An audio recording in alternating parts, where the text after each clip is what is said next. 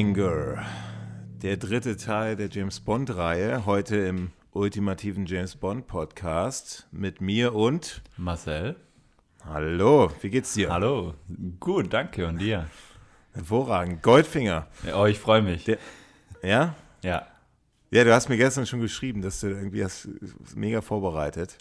ja und äh, eine legendäre Szene nach der anderen hast du gesagt. ja, finde ich schon, ja. Ja, es ist ja auch eigentlich der, kann man sagen, der James Bond-Film schlechthin, auf den der, der so als Referenz gilt, ne?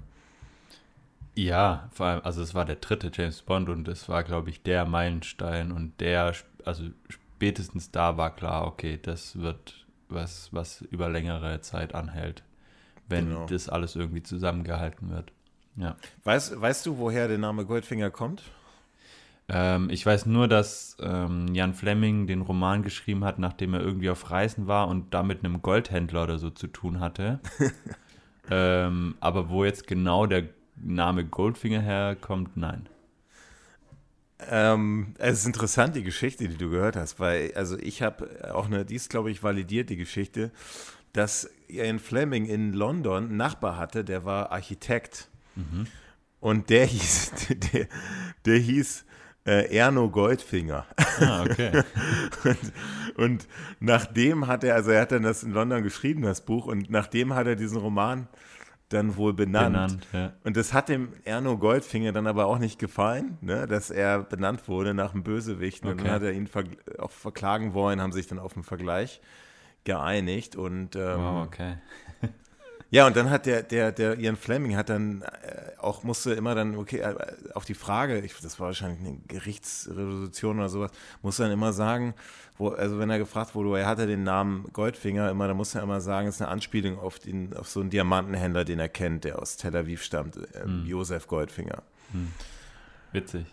Ja, gut, also dann fangen wir direkt an, ja, also wir kommen ja gerade von From Russia with Love, ja, das war auch ein großer Erfolg.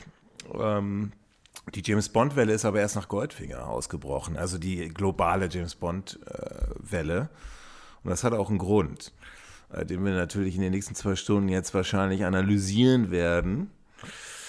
Wie geht's wei- also wie, wie ging's los? Das war erstmal so mit dem Regisseur ähm, Terence Young, der die ersten beiden gemacht hat. Der, den wollte eigentlich der äh, ähm, Sidesman und Broccoli wollten den wieder haben, weil die ersten beiden ja ein super Erfolg waren. Ähm, dann hat er, Terence Young hat natürlich die Lunte gerochen und äh, ja klar, kann man hier viel Geld machen. Dann wollte er prozentual beteiligt werden, ja, an den, an den Einnahmen. Das fanden dann aber die Produzenten nicht ganz so lustig, weil sie natürlich auch wussten, dass der wahrscheinlich noch mehr einspielen wird als die anderen beiden. Und dann hat der Terence Young sich stur gestellt und haben die, äh, hat, hat Broccoli V1 hat sich dann einen neuen Regisseur ausgesucht, das ist Guy Hamilton, der, ähm, der auch schon für den ersten Film vorgesehen war. Das ist der Regisseur von, von Goldfinger. Und der ja, glaube ich, auch recht bekannt war schon, oder? Also, Was heißt, glaube ich? Also, weißt du mehr? nee, also ich habe äh, nur mal ein Interview gesehen von Brokkoli ähm, oder von einem Schauspieler, ich weiß gar nicht mehr, wer, wer es gesagt hat, aber dass es quasi da schon, dass er da schon ein Name war äh, in, zur damaligen Zeit und schon, schon ein bisschen Bekanntheit hatte und man sich sicher war, dass das super funktionieren wird. Okay. Aber ich Also der hat- hab mich der hat ja noch- näher der- mit dem beschäftigt, deswegen kann ich dazu jetzt äh, Okay, aber der hat, der, der hat ja noch, der hat ja noch ein paar andere James Bond Filme gemacht, die werden später, also Diamantenfieber, Leben und Sterben lassen und noch, äh, der Mann mit dem goldenen Colt hat er auch noch gemacht. Ähm, ja, und Sean Connery, der war sowieso gesetzt, weil der hat einen fünf, fünf Filme Vertrag unterschrieben, noch vor Dr. No, deswegen war, äh, hatte Sean Connery einen langfristigen Vertrag und war gesetzt. Wie sieht es mit den anderen Schauspielern aus? Ja, ähm, es waren quasi das bekannte Team war wieder dabei, ne? Also Bernard Lee ähm, als M, dann Miss Moneypenny war wieder dabei, Q war äh, wieder dabei. Und ähm, da hat sich nicht, nicht viel getan. Und natürlich kamen dann auch wieder neue Bond-Girls und Bösewichte dazu. Und ähm, ich glaube, das war äh, der legendärste Bond-Bösewicht aller Zeiten. Auric Goldfinger, ja. Genau, Gerd Fröbe, ein deutscher Schauspieler, ähm, der bekannt geworden ist durch ähm, einen Krimi-Klassiker Es geschah am helligsten Tag als Kindermörder. Und auch da ist der Regisseur dann auf äh, Gerd Fröbe aufmerksam geworden und ähm, hat da wohl seinen Agenten angerufen und ihn gefragt, so, hey, ja, hat er denn Zeit ähm, für Goldfinger? Und die meinten dann, ja, ja, klar, könnte er machen. Ja, spricht er denn auch Englisch? Ja, klar, auf jeden Fall, spricht Englisch. Äh, und so kam es dann zu dem Deal, dass Gerd Fröbe ähm, Goldfinger spielt. Und aber, kam, aber, genau. ja, also aber, also weißt du genau, wie es zu dem Deal kam, weil da gibt es noch ein Detail. Also ich weiß dem, nur, dass dann äh, Goldfinger... Er war nicht die erste Wahl. Nee, das weiß ich tatsächlich nicht. Okay, also die erste war Orson Welles, ja. Okay. Orson Welles, der wollte aber zu viel Knete haben. Und dann okay. haben sie weil ja auch noch, das Budget war jetzt auch noch nicht riesig, ja. Mhm. Und dann haben sie sich weiter umgeschaut und dann haben sie Gerd Fröbe, den Deutschen, und der Gerd Fröbe, der wollte, der wollte auch eine prozentuale Beteiligung. Wurde ihm gefragt, was willst du denn haben? Ne? Mhm. Und dann wollte der auch eine prozentuale Beteiligung. Weil das, und dann hat er gesagt, das ist halt in Deutschland so üblich, weil da natürlich die ganzen, ähm, die Einspielergebnisse noch deutlich geringer waren als jetzt so ein internationaler James Bond-Film. Aber das hat Gerd Fröbe wohl gesagt. Und dann sind die Schauspieler, dann haben die, hat, hat Broccoli dann auch gesagt, ähm, ja, nee, äh, dann, dann können wir ja gleich aus dem Wales nehmen, ja. Okay. Und ähm, dann hat aber die Frau von Gerd Fröbe, die hat wohl die ersten beiden Filme gesehen, Gerd Fröbe nicht, und die hat gesagt, Gerd, das musst du machen. Das wird dich, das, also das, die hat da schon einen guten Riecher für gehabt, okay. hat gewusst, was da vom Potenzial ist, und hat gesagt, das musst du machen. Mhm. Und ein, ein, weiter, ein weiterer Punkt zu Gerd Fröbe ist, das muss man natürlich auch erwähnen, dass seine Vergangenheit, die ist ja immer schon äh, ähm, immer, immer auch oft im Fokus gewesen weil er ja Mitglied der NSDAP war, ne? Von, also sehr früh sogar und sehr, sehr viele Jahre. Und da wurden sogar im Israel wurden auch seine Filme verboten dann für eine Zeit, ja. Mhm. Und dann kam erst später dann tatsächlich raus, dass er in dieser Zeit äh, eine jüdische Familie auch ähm, untergebracht hat zu Hause und, und, und mit Essen versorgt hat, ja. Aber er war Mitglied der NSDAP und ja. ähm, Tja, das wirft so ein bisschen Schatten eben auf seine, auf seine Legacy, aber trotzdem ein natürlich ein legendärer Schauspieler, ist äh, Ende der 80er gestorben, also hat eigentlich recht lange noch gelebt. Und ja, gilt als der, der James Bond-Bösewicht schlechthin. Absolut. Und ähm, genau, er kam dann irgendwann ähm, nach England und ähm, sollte da seinen, seinen ersten Auftritt quasi spielen und jeder dachte eigentlich, ja gut, das funktioniert ja alles, er kann ja Englisch. Und als er dann ah, ja, genau. zum ersten Mal seinen Mund geöffnet hat, haben alle nur geguckt und gedacht so, äh, was ist denn hier los? Also, wir haben kein einziges Wort verstanden. Also, er hat wohl so ein bisschen Englisch gesprochen, aber halt so, dass es kein Mensch verstanden hat. Äh, da gibt es auch jede Menge Interviews von allen möglichen beteiligten Schauspieler und äh, Kameramännern und Regisseure, Tontechniker, die sich über diese, dem, äh, über Fröbes ähm, Englisch lustig machen. Und es war so schlimm, dass man ihn dann schlussendlich synchronisieren musste. Und äh, seine englische Stimme dann quasi jetzt nicht seine echte Stimme ist, weil man es einfach nicht verstanden hätte. Und ähm, wir kommen jetzt gleich zu Honor Blackman. Ähm, die Schauspielerin, die hat auch mal darüber gesagt, also die erste Szene, die sie mit ihm gedreht haben, hat sie ihren Text aufgesagt und dann kam der Text von, von ihm eben und er hätte nur so gesagt oh und sie dachte sich so, oh scheiße, und hat dann einfach in ihrem Text weitergemacht. Und äh, sie haben das dann tatsächlich auch so genommen, weil sie gesagt ja, wir synchronisieren das ja eh, also wir nehmen ja. er musste dann aber tatsächlich ähm, sehr schnell sprechen. Also haben sie gesagt, genau, sprich schnell ja. Deutsch, damit, du die, damit die Synchronisation das einfacher ist. Besser. Genau, und das war für den Synchronsprecher dann ein bisschen einfacher. Ja, genau. Genau, cool. also schon also auf jeden Fall eine lustige Geschichte und äh, schön, dass sie ihn trotzdem genommen haben, obwohl es mit dem Englisch wohl sehr schwierig war. Genau, dann, ich habe sie schon angesprochen, Honor Blackman. Ähm, sie spielt Pussy Galore in Goldfinger, ähm, das Bond-Girl quasi aus Goldfinger. Und ähm, sie ist vor allem bekannt geworden durch die Serie mit Charme, äh, mit Schirm, Charme und Melone. Und ich persönlich kenne das nicht. Zu meinen das ist so eine englische Agentenserie ja. aus den, also eine ganz, so eine 60er Jahre Agentenserie aus England, ist wohl so Nationalstolz auch. Also es ist also national, so, so ein nationales Kulturgut. Mhm. Ähm, ist aber in Deutschland auch recht bekannt geworden. Also es ist schon, also schon sehr, schon sehr populär. Und da spielt ja auch die Diana Rigg, die dann später auch bei James Bond mitspielt. Die ist da auch dabei, spielt auch die Hauptrolle. Also da, da, da kommt die her, ja. Ist auch vor mhm. kurzem erst gestorben, ne? Ähm, genau, äh, ja, also zwei Jahre ungefähr jetzt. Also 20, ähm, im April 2020 ist sie tatsächlich verstorben. Mhm. Und ähm, ja, sie war eigentlich schon recht bekannt äh, dem Fernsehpublikum und äh, hat da eben die Rolle von Pussy Galore übernommen. Ähm, sie sagte selber mal, dass, dass die Rolle perfekt auf sie zugeschneidert war eigentlich, ähm, weil sie auch so ein bisschen ähm, Judo-Kenntnisse mitgebracht hat und es wohl für den Film äh, auch ganz hilfreich war. Man, wir kommen ja nachher wahrscheinlich kurz dazu, wo sie quasi in diesem Heu Häuschen ähm, ja so einen kleinen Kampf mit James Bond hat. Und deswegen meinte sie, dass sie eigentlich die perfekte Besetzung für die Rolle als Pussy Galore war. Die war auch vor allem ähm, angelegt als Lesbe in der, im Roman. Okay. Hat Ian Fleming die als Lesbe geschrieben, ja. Mhm. Und das sieht man im Film, ich meine, klar, also ist, man, wenn man genau darauf achtet, dann sieht man da schon, es ist halt nicht so eine Frau, die natürlich sofort auf James Bond so, oh, you know, James. Die wehrt sich am Anfang ein bisschen mehr als vielleicht die anderen Bond-Girls, aber die haben das tatsächlich zum größten Teil rausgenommen, es einfach zu kompliziert gewesen wäre. Aber Ian Fleming hat die tatsächlich als Lesbe in, in, seinen, in seinen Roman geschrieben. Okay. Wusste ich zum Beispiel jetzt auch noch nicht. Genau, und dann ähm, haben wir noch zwei weitere Schauspielerinnen, die beiden weiteren Bond-Girls aus Goldfinger, ähm, die beide einen recht kurzen Auftritt haben.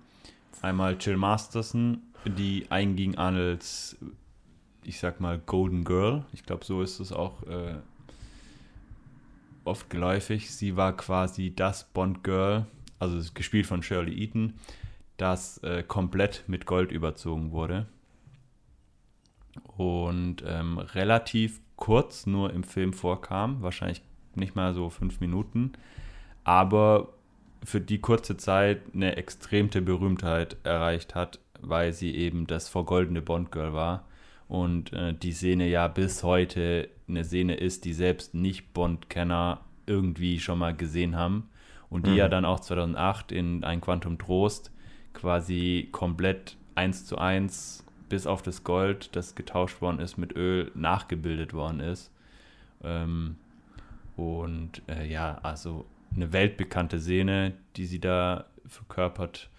Und ähm, das war das Bond Girl Nummer 2 und Bond Girl Nummer 3 ist quasi ihre Schwester, die sie rächen möchte, gespielt von Tanja Mollett. Ähm, ja, war auch ein, ein britisches äh, Fotomodel und Schauspielerin, eher bekannt tatsächlich für ihre, für ihre Modelarbeiten. Als äh, Schauspielerin hat sie tatsächlich nur bei James Bond Goldfinger mitgemacht und später dann tatsächlich auch nochmal bei mit Schirmscham und Melone. Also da schließt sich dann auch so ein bisschen der Kreis zur, mhm. zur Black Man. Oh, okay. Genau. Und jetzt kommen wir zum, jetzt genau. das noch halt vergessen, ne? Den, genau, den letzten dürfen wir natürlich Also nicht, nicht nur, vergessen. es gibt, also diese, äh, der, der, der Film ist ja nicht nur, der setzt ja nicht nur Maßstäbe, was der Bösewicht angeht, sondern auch was den Handlanger angeht. Ja. Und wir haben ja letztes Mal schon ein bisschen über den Handlanger Grant gesprochen, wenn du dich erinnerst, von From Russia with Love. Ja, wir haben über Grant Aber, gesprochen und äh, da ja. ist auch, als ich Goldfinger nochmal geguckt habe, jetzt äh, ist mir das auch direkt aufgefallen, weil wir ja darüber gesprochen haben, dass ähm, Grant nicht so viel redet am Anfang und irgendwann das Reden anfängt und ähm, Du brauchst nicht reden als Und Oddjob redet einfach nicht. Oddjob ja, redet nicht. Oddjob macht zweimal. Du musst äh, auch nicht reden. Ja? ja. Aber er redet nicht und er muss nicht reden, weil also sorry, aber ich glaube, wenn wir mal ein Ranking machen von den Handlangern, dann muss bei mir wahrscheinlich Oddjob an Nummer 1 stehen. Vielleicht äh, an Nummer zwei, je nachdem, aber äh, auf jeden Fall hat er da Maßstäbe gesetzt. Er wurde gespielt von Harold Sakata oder Sakata. Äh, er ist ein, ein Hawaiianer und eigentlich gar kein Schauspieler gewesen. Und der ähm, Regisseur hat wohl abends mal äh, Fernsehen geguckt, Wrestling geguckt und ähm, hat ihn als Wrestler gesehen. Da hieß er noch Tosh Togo, also als Wrestler, sein Pseudonym. Und war total beeindruckt von ihm. Ähm, 48 hat äh, er auch als Gewichtheber die Olympischen Spiele gewonnen, beziehungsweise Silbermedaille gewonnen in London. Und ähm, so wurde der Regisseur irgendwie abends mal bei einem Fernsehabend auf ihn aufmerksam und wollte den unbedingt haben. Und so ist er Oddjob geworden. Und ähm, der Regisseur meinte, er hat nicht viel geredet, er war ein sehr zurückhaltender Mensch, ja? also so ein bisschen wie im Film. Aber er war so beliebt, weil er so eine tolle Art hatte, einfach. Und ähm, also der hat, ja, also, was, also ich was, ich, was ich gelesen habe, der hat wohl ähm, diese, diese Melone, die, das nennt man das, diese Melone, die man auf, die er auf dem Kopf hatte, ne? Die er geworfen hat. Diesen Hut. Ja, das nennt man wohl Melone. Mhm. Und der hat wohl jeden Tag, also jeden Tag für Monate, jeden Tag eine Stunde zielen und werfen geübt mit dem Ding. Ja, kann ich mir vorstellen. Und, und, und, dann, und dann, das wurde auch jetzt vor wenigen Jahren, äh, wurde erst, wurde das versteigert, das Teil, für irgendwie, ich weiß nicht, so 100.000 Pfund oder sowas, ne? Und du musstest aber jedes Mal, wenn er es geworfen hat, musstest du das wieder reparieren, ja? Deswegen war das immer, waren seine Szenen immer sehr, sehr aufwendig. Hm. Aber, ja, yeah, der, das ist schon auch legendär. Ja, auf jeden Fall. Also und er hat ja, also er hat ja auch perfekte äh, Ausgangssituation. Also er war ja sehr muskulös, ne, was man ja auch, auch äh, im Film sehen kann. Er war tatsächlich 1,78 Meter groß, wog 130 Kilo. Ähm, was ich finde, zum Beispiel die Größe, finde ich, kommt im Bond-Film gar nicht so. Ich dachte immer, also die erste Mal, wo ich das gesehen habe und nicht so drauf geachtet habe, dachte ich immer, das ist so ein bisschen kleinerer weil er so klein wirkt. Ja, Aber er, ist gedacht, gar nicht, ja. er ist gar nicht so klein. Ne? Also er war fast 1,80. Also klar, es ist kleiner als so ein Durchschnitt. Ja. Aber jetzt nicht so viel kleiner. Ich, ich hätte den äh, deutlich kleiner eingeschätzt. Aber er war natürlich ein Muskelpaket. Ne? Und ähm, durch das, dass er keine Sprechrolle hatte, äh, war das auch völlig in Ordnung, dass er keine, keine Schauspieler oder keine, ja, mhm. gar keine Schauspielerfahrung hatte. Ähm, und für die Kämpfe und so war es natürlich super, ne? wie er da den, diesen Stock zertrümmert und so und seinen Hut durch die Gegend wirft. Ähm, und das Coolste finde ich, also er ist ja immer total perfekt schick angezogen. Ne? Also immer mit seinem Anzugchen und sein, seiner Melone, wie ich gerade gelernt habe, auf dem Kopf. ähm, ja, also tolle, tolle, tolle Rolle, toller Schauspieler. Und die anderen waren sind fast sind gleich geblieben. Genau, die genau. anderen sind größtenteils gleich geblieben. Dann genau. diven wir jetzt mal in diesen Film, also Bernard Lee, Louis Maxwell und Desmond Llewellyn. Ja. Llewellyn, Llewellyn. Llewellyn. Dann diven wir jetzt mal äh, elegant in die Eröffnungsszene von dem Film. Ja. Wir sehen, ja, ganz normal äh, ähm, die, die, die Gun Barrel schon wieder, ist natürlich typisch. Sehen wir denn dieses Mal auch tatsächlich James Bond? Nein. Immer noch nicht, ne? Immer noch nicht. Ähm, Wer ist denn das jetzt? Er ist immer noch der gleiche. Immer noch der gleiche. Die haben einfach genau dieselbe genommen, ne? Und uns hat immer noch kein Zuschauer geschrieben, wer das ist. Da, in diesem Sinne möchte ich natürlich mal auf unser Gewinnspiel. Äh, Marcel, ja. wie viele äh, Partizipanten haben wir denn jetzt mittlerweile schon? Die, also wie viele Leute nehmen denn jetzt mittlerweile schon am Gewinnspiel teil? Für, bevor du die, bevor du äh, die Zahl erwähnst, ähm, für die, für die gebrauchte Lizenz zum Töten VHS aus der Collect Collectors Edition von 99, glaube ich, oder 98, sowas. Auf jeden Fall hat es ein oranges Cover. Ja. Leicht gebraucht, aber äh, der Inhalt zählt und ist Gold wert. Und unterschrieben. und unterschrieben von uns, genau. Das macht es genau. natürlich noch, noch wertvoller. Wie viele äh, Partizipanten haben wir denn mittlerweile schon? Ähm, noch also, also sag mal so. Also noch weniger, okay. Also dann starten wir hier also nochmal einen ich Aufruf. habe ich, ich hab, also ich habe jetzt noch nicht, ich habe nicht gezählt und ich habe mal äh, in die E-Mails vorgestern reingeschaut. Es waren ein, zwei E-Mails tatsächlich da. Oh. Ein Fanbrief. also der Titel Okay. ist Fanbrief, ich habe ihn noch nicht ganz durchgelesen. Äh, aber wir, wir brauchen auf jeden Fall noch ein paar Leute, damit brauchen noch ein paar, ne? richtig schönes äh, Los machen können. Ja. Okay, dann, dann ist das in diesem, dann, dann, dann, genau, dann sagt uns doch Bescheid, wer, wer in dieser Gunbarrel-Szene zu sehen ist. Und wann ist das Gewinnspiel zu Ende? Jetzt am 31. Februar, ne? Also jetzt in zwei Wochen. Genau, also am 29. Februar, 28. Ja. Februar, weil der Februar hatte ja nur 28 Genau. Tage. Ähm, genau, 28. Februar, Dann losen wir aus, ja. also in einer Woche. Ihr hört den Genau. ja am 21. und dann ist noch eine Woche. Gut, also wir haben diese, diese, diese Gunbarrel-Szene und dann tatsächlich anders wie fast alle James Bond-Filme ist diese, diese Eröffnungsszene ja, hat ja mal gar nichts zu tun mit, dem, mit der Story des Films. Ja. Und die finde ich auch einfach, die finde ich auch nicht. Ich finde es immer wichtig, auch mal zu überlegen, was ist so als Kind, also ich weiß noch, als, als wir als Kinder die Filme geguckt haben, sehr Mhm. oft, was ist hängen geblieben? Und an dieser Öffnungsszene, ich finde sie echt tatsächlich in einem Gesamtzusammenhang mit den anderen James Bond-Filmen schwächer. Ähm, also, weil ich, man weiß nicht genau, was er jetzt da gerade macht und warum sprengt er, warum er da eine Bombe platziert und also da gab es nur eine Sache, die ich wirklich cool fand, oder zwei Sachen, die ich cool fand. Einmal ist diese, wenn er von diesem Taucheranzug in diesen Smoke, diesen weißen Smoking Mhm. Absolut übergeht. Genial. Und weißt du, das kennst du den Film True Lies mit Arnold Schwarzenegger? Nein. Den kennst du nicht, den musst du unbedingt gucken. Man muss genau das, macht, der, macht Arnold Schwarzenegger nämlich genau dasselbe, wenn er auf diese Party geht.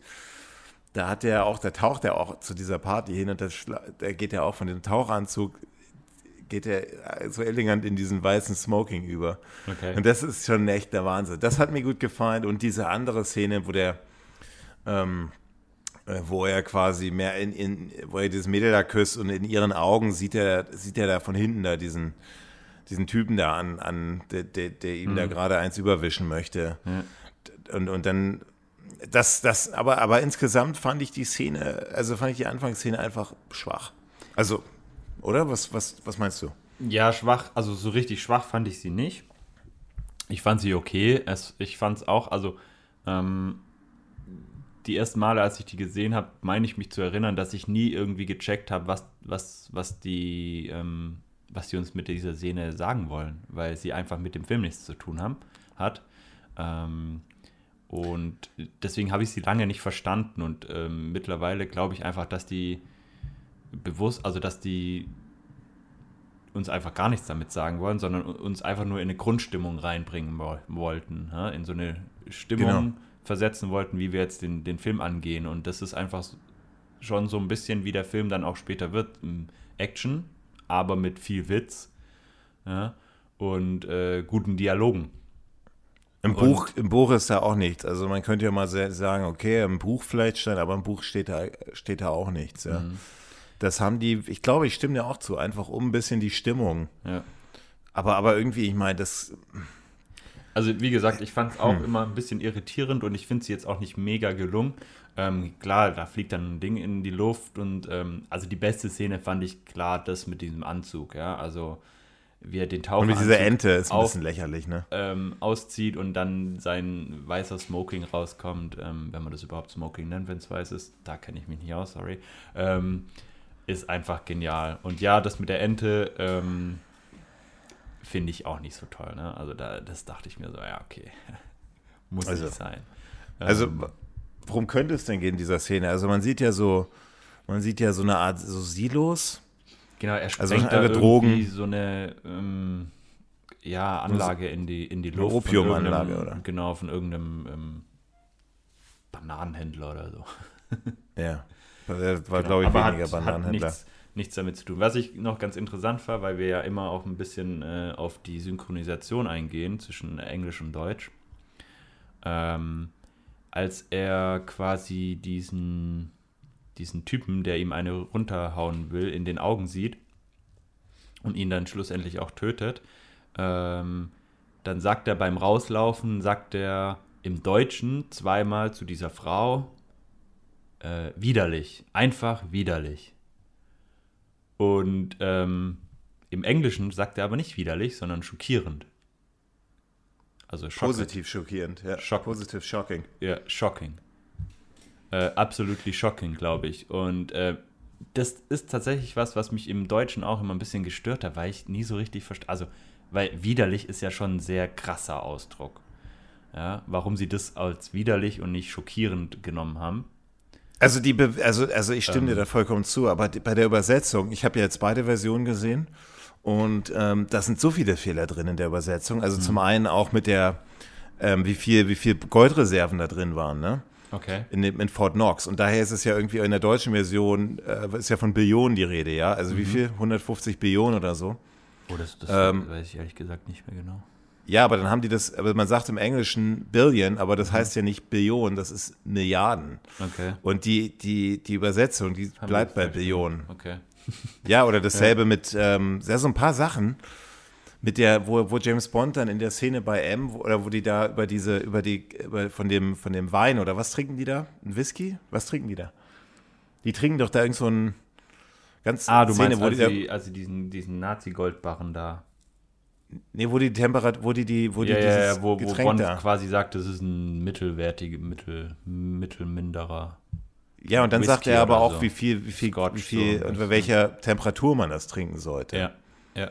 Und da gibt es im Englischen auch Celsius und Fahrenheit, ja. ne? Und dann übersetzen die Deutschen einfach, äh, die haben das einfach auf, also das, da sagt er, glaube ich, acht, ähm, oh Gott, wie ist das nochmal? Auf jeden Fall haben die das im Englischen, Deutschen, haben es einfach ganz normal ein, eins zu eins übersetzt. Okay. Das macht im Englischen dann, wenn man rechnet, überhaupt keinen Sinn. Das wäre mhm. viel zu kalt dann, das Getränk. Okay.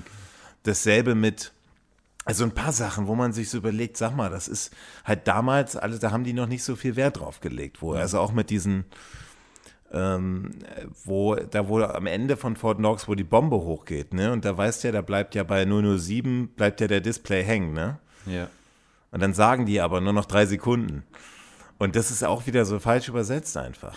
Ja, das, das war, da, da, also ich könnte mir auch äh, vorstellen, warum. Das habe ich äh, erst okay. letztens äh, gehört, dass ähm, das ursprünglich auf 003 auch ähm, geplant war und es wirklich in letzter Minute nochmal kurz geändert worden ist, äh, weil irgendjemand gesagt hat, sag, sag, mal, warum machen wir eigentlich nicht 007, ist doch viel cooler. Und ähm, eigentlich wollte ich es erst später anführen, das Detail. aber jetzt habe ich es jetzt schon gesagt. Ja gut, aber hat ja ähm, was mit der Synchronisation zu tun, ja. Ähm, wahrscheinlich war es dann einfach damals irgendwie schon, keine Ahnung, synchronisiert oder sie hatten dann einfach diesen, diesen Originaltext, wo das noch nicht verbessert war, weil es wirklich kurz vor Schluss erst ähm, geändert worden ist, ähm, auf 007. Und geplant war tatsächlich 003. Okay. Ja. Na gut. Aber wie gesagt, also ich glaube, diese Anfangsszene irgendwie hat die mich jetzt nicht umgehauen und ja, also verglichen mit anderen. Ja. Also jetzt gehen wir mal zurück, was war bisher da? Bei Dr. No, was haben wir da? Da haben wir gar keine, so eine, so eine pre-titlte Sequenz. Mhm. Ähm, und bei From Russia with Love, was hatten wir da nochmal? Wo Bond quasi äh, gar nicht Bond ist, sondern ähm, also wo Grant quasi den äh, die ja auch gar kein ja, aber die hat ja auch gar kein Story. Also klar, da wird Grant eingeführt Grant, als irgendwie ja. einer, der in einer Organisation da irgendwie so auch so Handlanger. Ja, also sie hatte Ab schon mehr Bezug zum Film als jetzt die. Ne? Ja. Also die hatte ja jetzt wirklich überhaupt, also wirklich. Na gut, außer, also, außer man sagt, James Bond wird jetzt als Agent nochmal, für die Leute, die es noch nicht wissen, die, das erschließt sich ja, irgendwie, er muss Agent ähm, sein, ja. Mit dem Film hat es wirklich nichts zu tun, außer dass, dass am Ende von der Szene noch ähm, gesagt Also mit okay, dem Film hat es schon sehr viel zu tun. Du fliegst jetzt nach Story Miami. So. Mit der Story nichts, ja, genau. ähm, nee, also. Wer, würde der Film, sagen wir, wer, der jetzt, hat jetzt angefangen in Miami, ja? Mit dieser Poker, mit dieser Pokerszene. Ich meine, klar, das ist einfach eine Szene, da passiert am Anfang noch nicht so viel. Das ist mehr so, okay, Goldfinger wird überwacht und so, oder, oder, oder äh, ist ein Falschspieler. Ähm, ich glaube, und so fängt ja das Buch auch an. Und, von, und das ist, glaube ich, die Schwierigkeit, dass da müssen sich die Produzenten einfach gesagt haben, so, wir, wir brauchen ein bisschen Action zu Beginn. Mhm. Womit sie ja auch sozusagen ein, ein, ein klassisches James Bond-Element auch eingeführt haben, ja. Und das haben die vielleicht da jetzt notgedrungen reingedrückt. Ja, also ich glaube, wir können, können schlussendlich sagen, dass die, dass die Szene nicht uns nicht mega abgeholt hat, aber einen als Zuschauer schon mal in eine Grundstimmung versetzt, die der Film dann quasi weiterführt. Genau. Und äh, ich glaube, wir stimmen beide zu, dass die Szene, wo er den Taucheranzug auszieht, die beste Szene davon war. Absolut, ab, legendär, ja. absolut ja. legendär. Also die haben eine coole Idee und, und ja. cool ist auch gar nicht so leicht, sowas umzusetzen, ja. Ähm, also cool. Dann geht's zu in die, direkt in diese ähm, Titelsequenz. Genau. Jetzt bin ich genau. mal gespannt. Ja, die ist eigentlich sehr ähnlich zu der vom Liebesgrüßer aus Moskau, weil wieder auf Körper quasi projiziert wurde. Diesmal natürlich ein bisschen anders. Äh, diesmal waren es keine, keine Tänzerinnen, sondern ähm, ja, ähm, von, mit Gold überzogenen ähm, Silhouetten, wo dann tatsächlich äh, Filmszenen ähm, kurz pro, drauf projiziert worden sind, die man sieht. Und ähm, ich meine entdeckt zu haben, dass da auch Filmszenen aus vergangenen Filmen gezeigt ja, worden sind. Meine ich auch entdeckt zu haben. Ähm, also zumindest also, die Helikopterszene aus From Russia with Love äh, habe ich gesehen. Aber auch äh, Goldfinger-Szenen. also es war ein bunter Mix aus mehreren, mehreren Szenen aus verschiedenen Filmen. Ich gehe da gerade, ich, ich schaue mir das gerade nochmal an, ich gehe darüber. Also man sieht sogar, ja, man sieht so ein bisschen ja, man sieht da schon Oddjob, man sieht da schon. Dennis, glaubst du, also hat dir das gefallen oder, oder fandest du das ein bisschen Ort? Also, also Oddjob, Ort.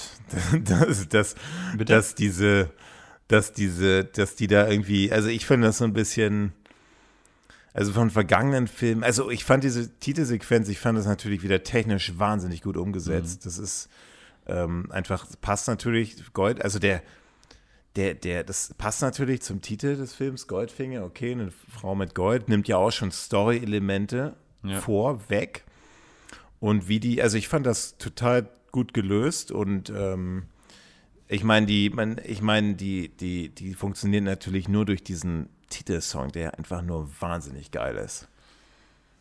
Auf jeden Fall. Ähm, ja, im Prinzip war es eine alte Idee, die quasi neu interpretiert worden ist. Ich fand das völlig legitim, weil es einfach äh, beim Liebesgruß aus Moskau schon super funktioniert hat und ähm, jetzt auch bei Goldfinger gut funktioniert hat ähm, und einfach nochmal ein bisschen angepasst worden ist. Und ich fand es auch okay, dass da nochmal ein bisschen Szenen aus äh, den alten Filmen äh, gezeigt worden sind. Das haben wir ja bei neueren Filmen teilweise jetzt auch schon äh, das ein oder andere Mal gesehen, dass es da Anspielungen auf auf alte Filme äh, gab und ähm, die klar nicht so miteinander zusammenhängend waren, also die, die, die drei Filme, die es jetzt mit Goldfinger dann waren, aber die trotzdem irgendwie zusammengehört haben und deswegen fand ich das völlig in Ordnung und ja, der Bond-Song ähm, von Shirley Bassey, ähm, grandios, also wirklich ein ganz, ganz toller Song, ähm, der beste, bis dahin. Also so richtig James Bond. Also ich meine, From Russia with Love war auch gut, aber, aber, ja. aber dieses, ähm, da in dem Songtext, da geht es ja schon so, so, richtig heftig um Goldfinger.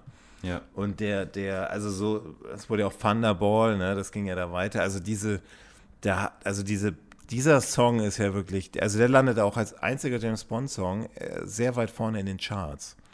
Ähm, ein wahnsinnig geiles Orchester und ähm, Shirley Bassey hat ja noch ein paar andere James Bond-Filme gesungen. Genau. Sollte auch für den nächsten, ähm, wurde dann aber abgelehnt. Hm. Ähm, hat dann noch, was hat sie noch? Diamantenfieber? Diamantenfieber. Auch saugut. Also und Diamantenfieber, äh, dieses äh, Diamonds are forever, das genau. ist wahnsinnig gut.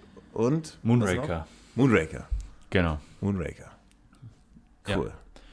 Ja. Und ähm, Genau, also äh, wirklich toller Song. Ähm, lustig ist, dass der Song ähm, quasi in der Ursprungsform, also der, der, die haben den Demo, die haben Demo aufgenommen von dem Song äh, als Demo-Tape und ähm, komponiert wurde er wieder von John Barry, der auch de, das ganze Theme ähm, oder die ganze, die ganze Filmmusik ähm, geschrieben hat für Goldfinger, die auch wirklich sensationell war. Ähm, und da wurde die, der Titelsong noch gesungen von dem Co-Autor von dem Song, von Anthony Newley, also einen männlichen Song. Äh, Singer. Kann man sich das anhören? Das, Auf YouTube oder so? Habe ich nicht gegoogelt, nee, aber ich habe ihn zumindest schon ein, zwei Mal gehört. Also wahrscheinlich habe ich den auf YouTube. Also ich habe es jetzt nicht mehr geguckt äh, in, in, in, in letzter Zukunft, aber ich hatte das schon mal gehört.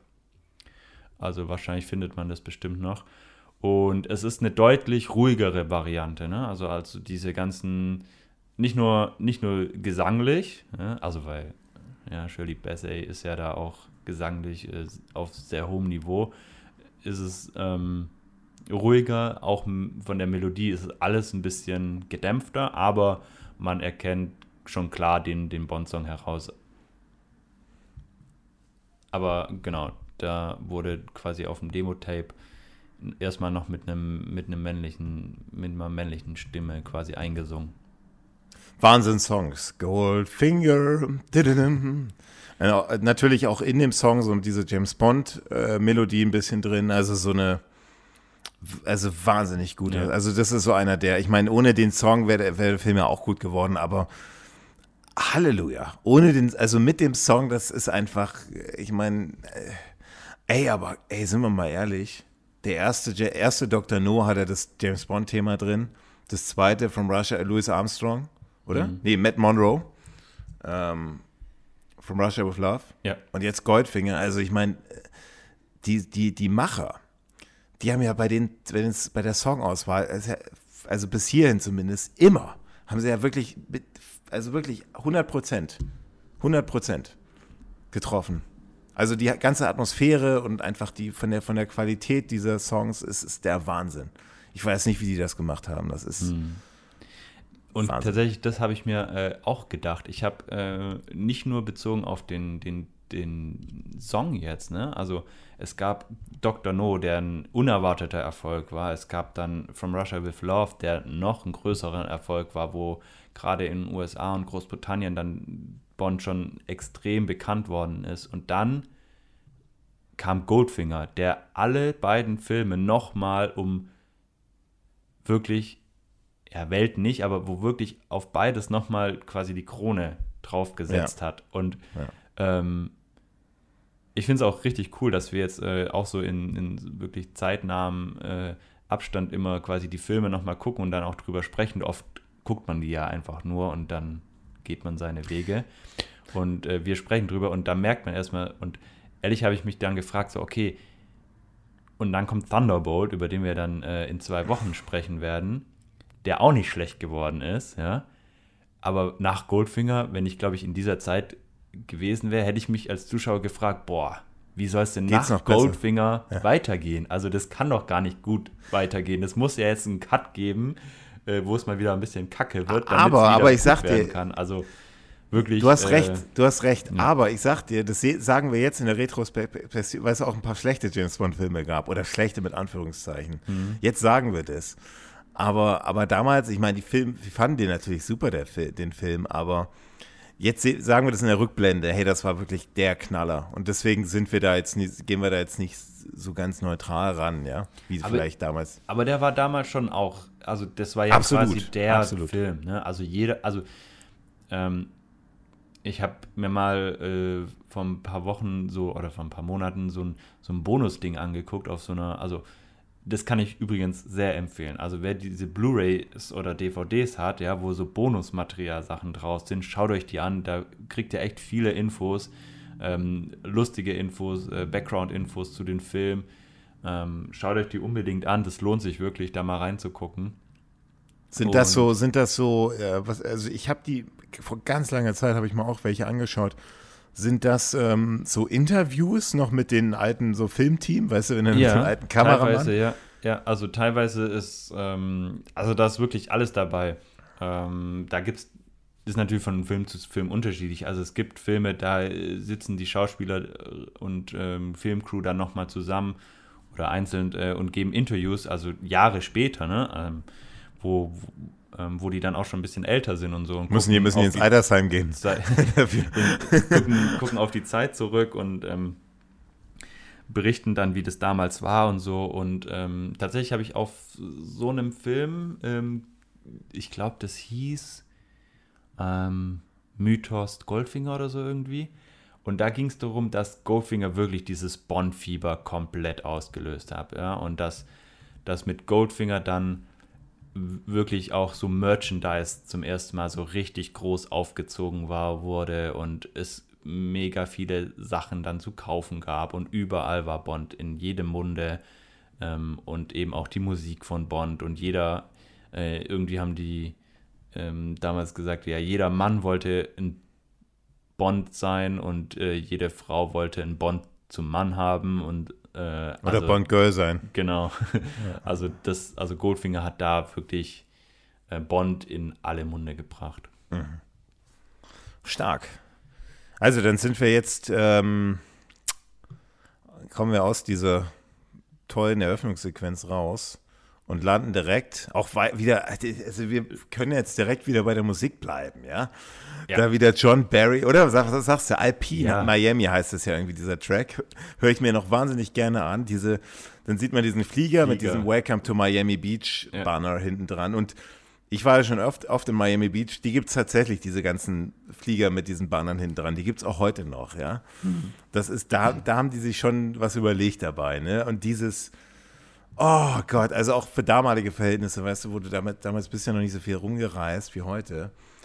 Das war natürlich dann wieder exotisch, ja, vor allem für so europäisches äh, Audience, dann da plötzlich dann Miami zu landen, weißt du, mit so ganz tollen Luftaufnahmen in Miami Beach auf diese, diese Hotelpromenade. Also mich hat ja. das, diese ersten paar Sekunden auch, wird man, da ist man direkt im Film, ja. wird man so reingesogen, ne? Ja, auf jeden Fall. Also ähm, wirkliches Wow-Gefühl, ne? also fast schon Gänsehautgefühl. Also Welcome to Miami Beach und dann diese, diese ähm, Kamera, also dieser Kameraflug, der heutzutage nichts mehr Besonderes ist, weil jeder mit der Drohne irgendwie dieses Ding hinkriegen würde, aber damals einfach so genial gemacht worden ist, wo es dann quasi um dieses Hotel fliegt äh, und dann quasi gefühlt schon fast äh, in das Hotel äh, beziehungsweise in diesen Poolbereich rein, wo man dann diesen ähm, Turmspringer sieht, der dann vom, vom, vom Brett springt ins das Wasser. Das war übrigens, das ist so unnützes Wissen, aber das war tatsächlich auch so ein Olympiasieger oder okay. so ein Turmspringen. Also die, die, die haben sich da nicht irgendeinen da nur, also ja. so, ein, so ein Statisten, die, also ist schon durchdacht, ja.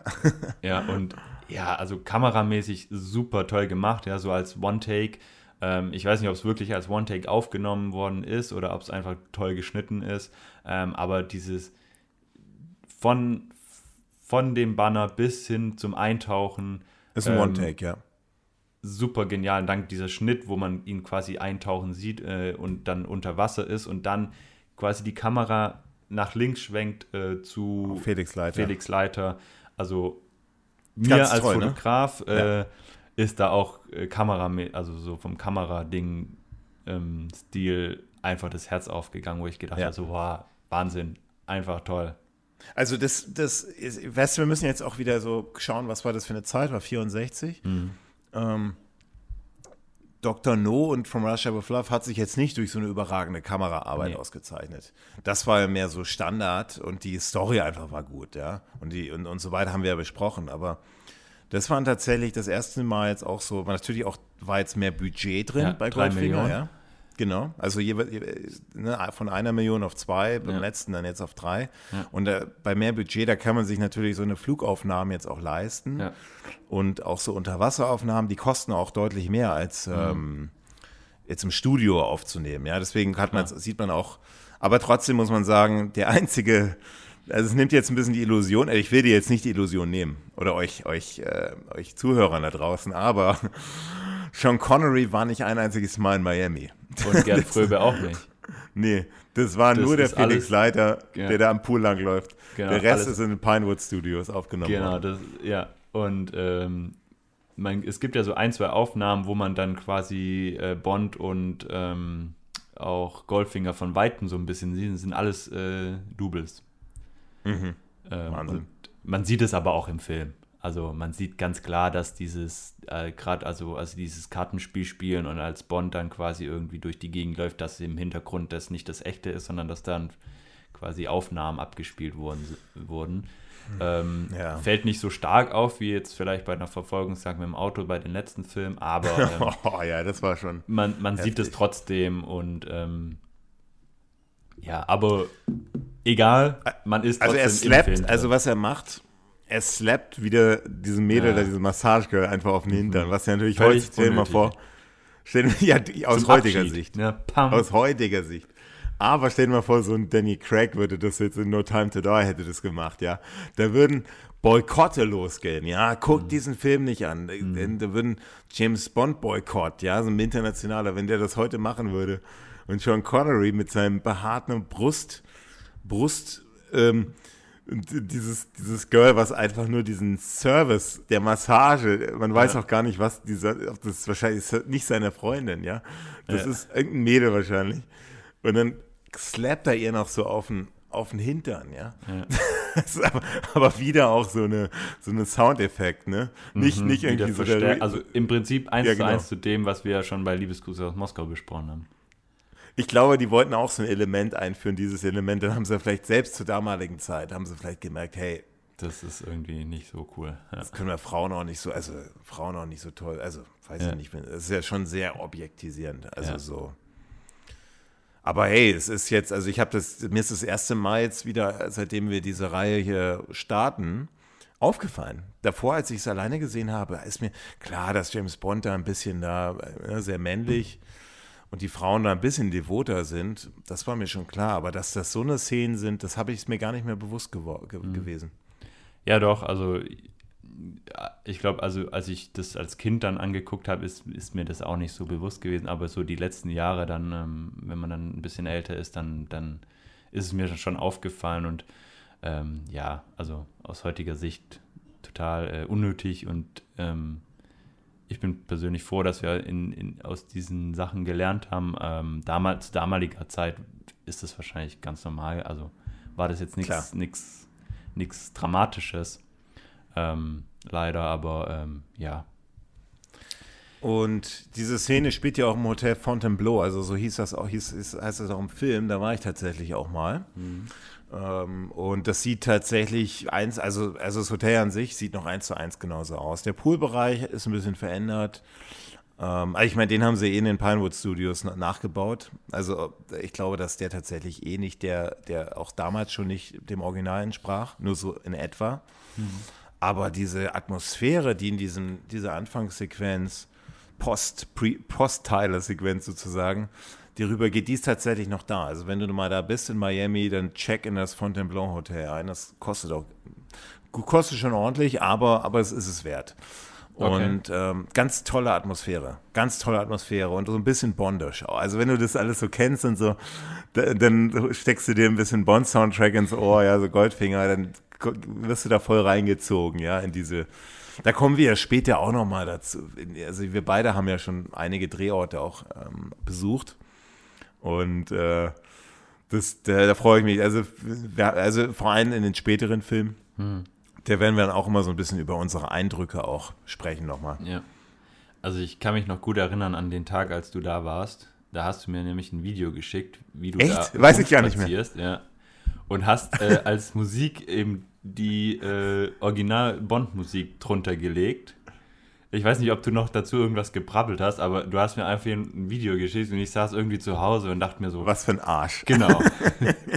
ich habe mich nicht für dich gefreut. Ich dachte erst nur so, was für ein Arsch. Ja? Ja, genau. Auch noch mit der Musik so. Da, da, da. Und ähm, ja, damals sah das auch schon, also als ich das Video gesehen habe, es sah schon sehr ähnlich, also sehr, sehr ähnlich aus. Sieht noch dem- genau gleich aus. wie- wie das ist der Film. Wahnsinn.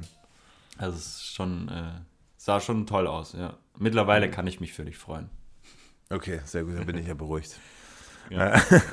Genau, in dieser Okay. Szene äh, trifft dann Bond äh, zum ersten Mal auf Goldfinger, der ja ähm, quasi irgendwie äh, Gold schmuggeln soll. Man weiß es noch nicht so genau, was ähm, da los ist. Und ähm, er beobachtet ihn dann, wie er quasi beim Kartenspielen bescheißt und trifft dann eben auf Im, im, im, Im Buch ist es übrigens, ähm, das spielt er tatsächlich äh, gegen Goldfinger, soweit ich weiß. Ah, okay. Also James Bond. Das ist, Okay, das haben die ein bisschen mhm. abgeändert, wahrscheinlich damit es zu dieser Sexszene kommt. Mhm. Ähm, aber die, und die spielen da auch ein anderes Spiel und so, aber das ist nur kleine, kleine Veränderung. Okay. Aber aber diese, dann geht James Bond ja, wie gesagt, in, den, in diesen, der, der, der riecht ja da den Braten. Irgendwas ja. stimmt hier nicht und dann geht er in dieses Hotelzimmer.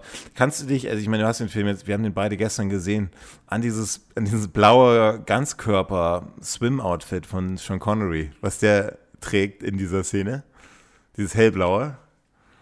Ja, das, ist das Ganzkörper? Also ist mir nicht aufgefallen, dass es ein, also ein One-Teil, ist es ein Einteiler, ein, meinst du? Ja, ich glaube, es, ist, glaub, es ist ein Einteiler. also, ich finde dieses Ding. ist ein sehr knappes Höschen. Das ja, weiß genau. ich noch. Und ein sehr enges T-Shirt, dachte ich immer. Aber dass es ein Teil ist, okay. Ähm, das ist ja egal, ob es jetzt ein Teil oder zwei Teile ist, aber ja, auf jeden Fall. Ähm, sexy. Das sexy, ist auf jeden ja. Fall sexy, ne? Ja. Also ich glaube auch, ich glaube, wenn ich das tragen würde, ich glaube, das würde nicht so gut aussehen. ich glaube, ich glaube, da würde ich hier angeguckt werden.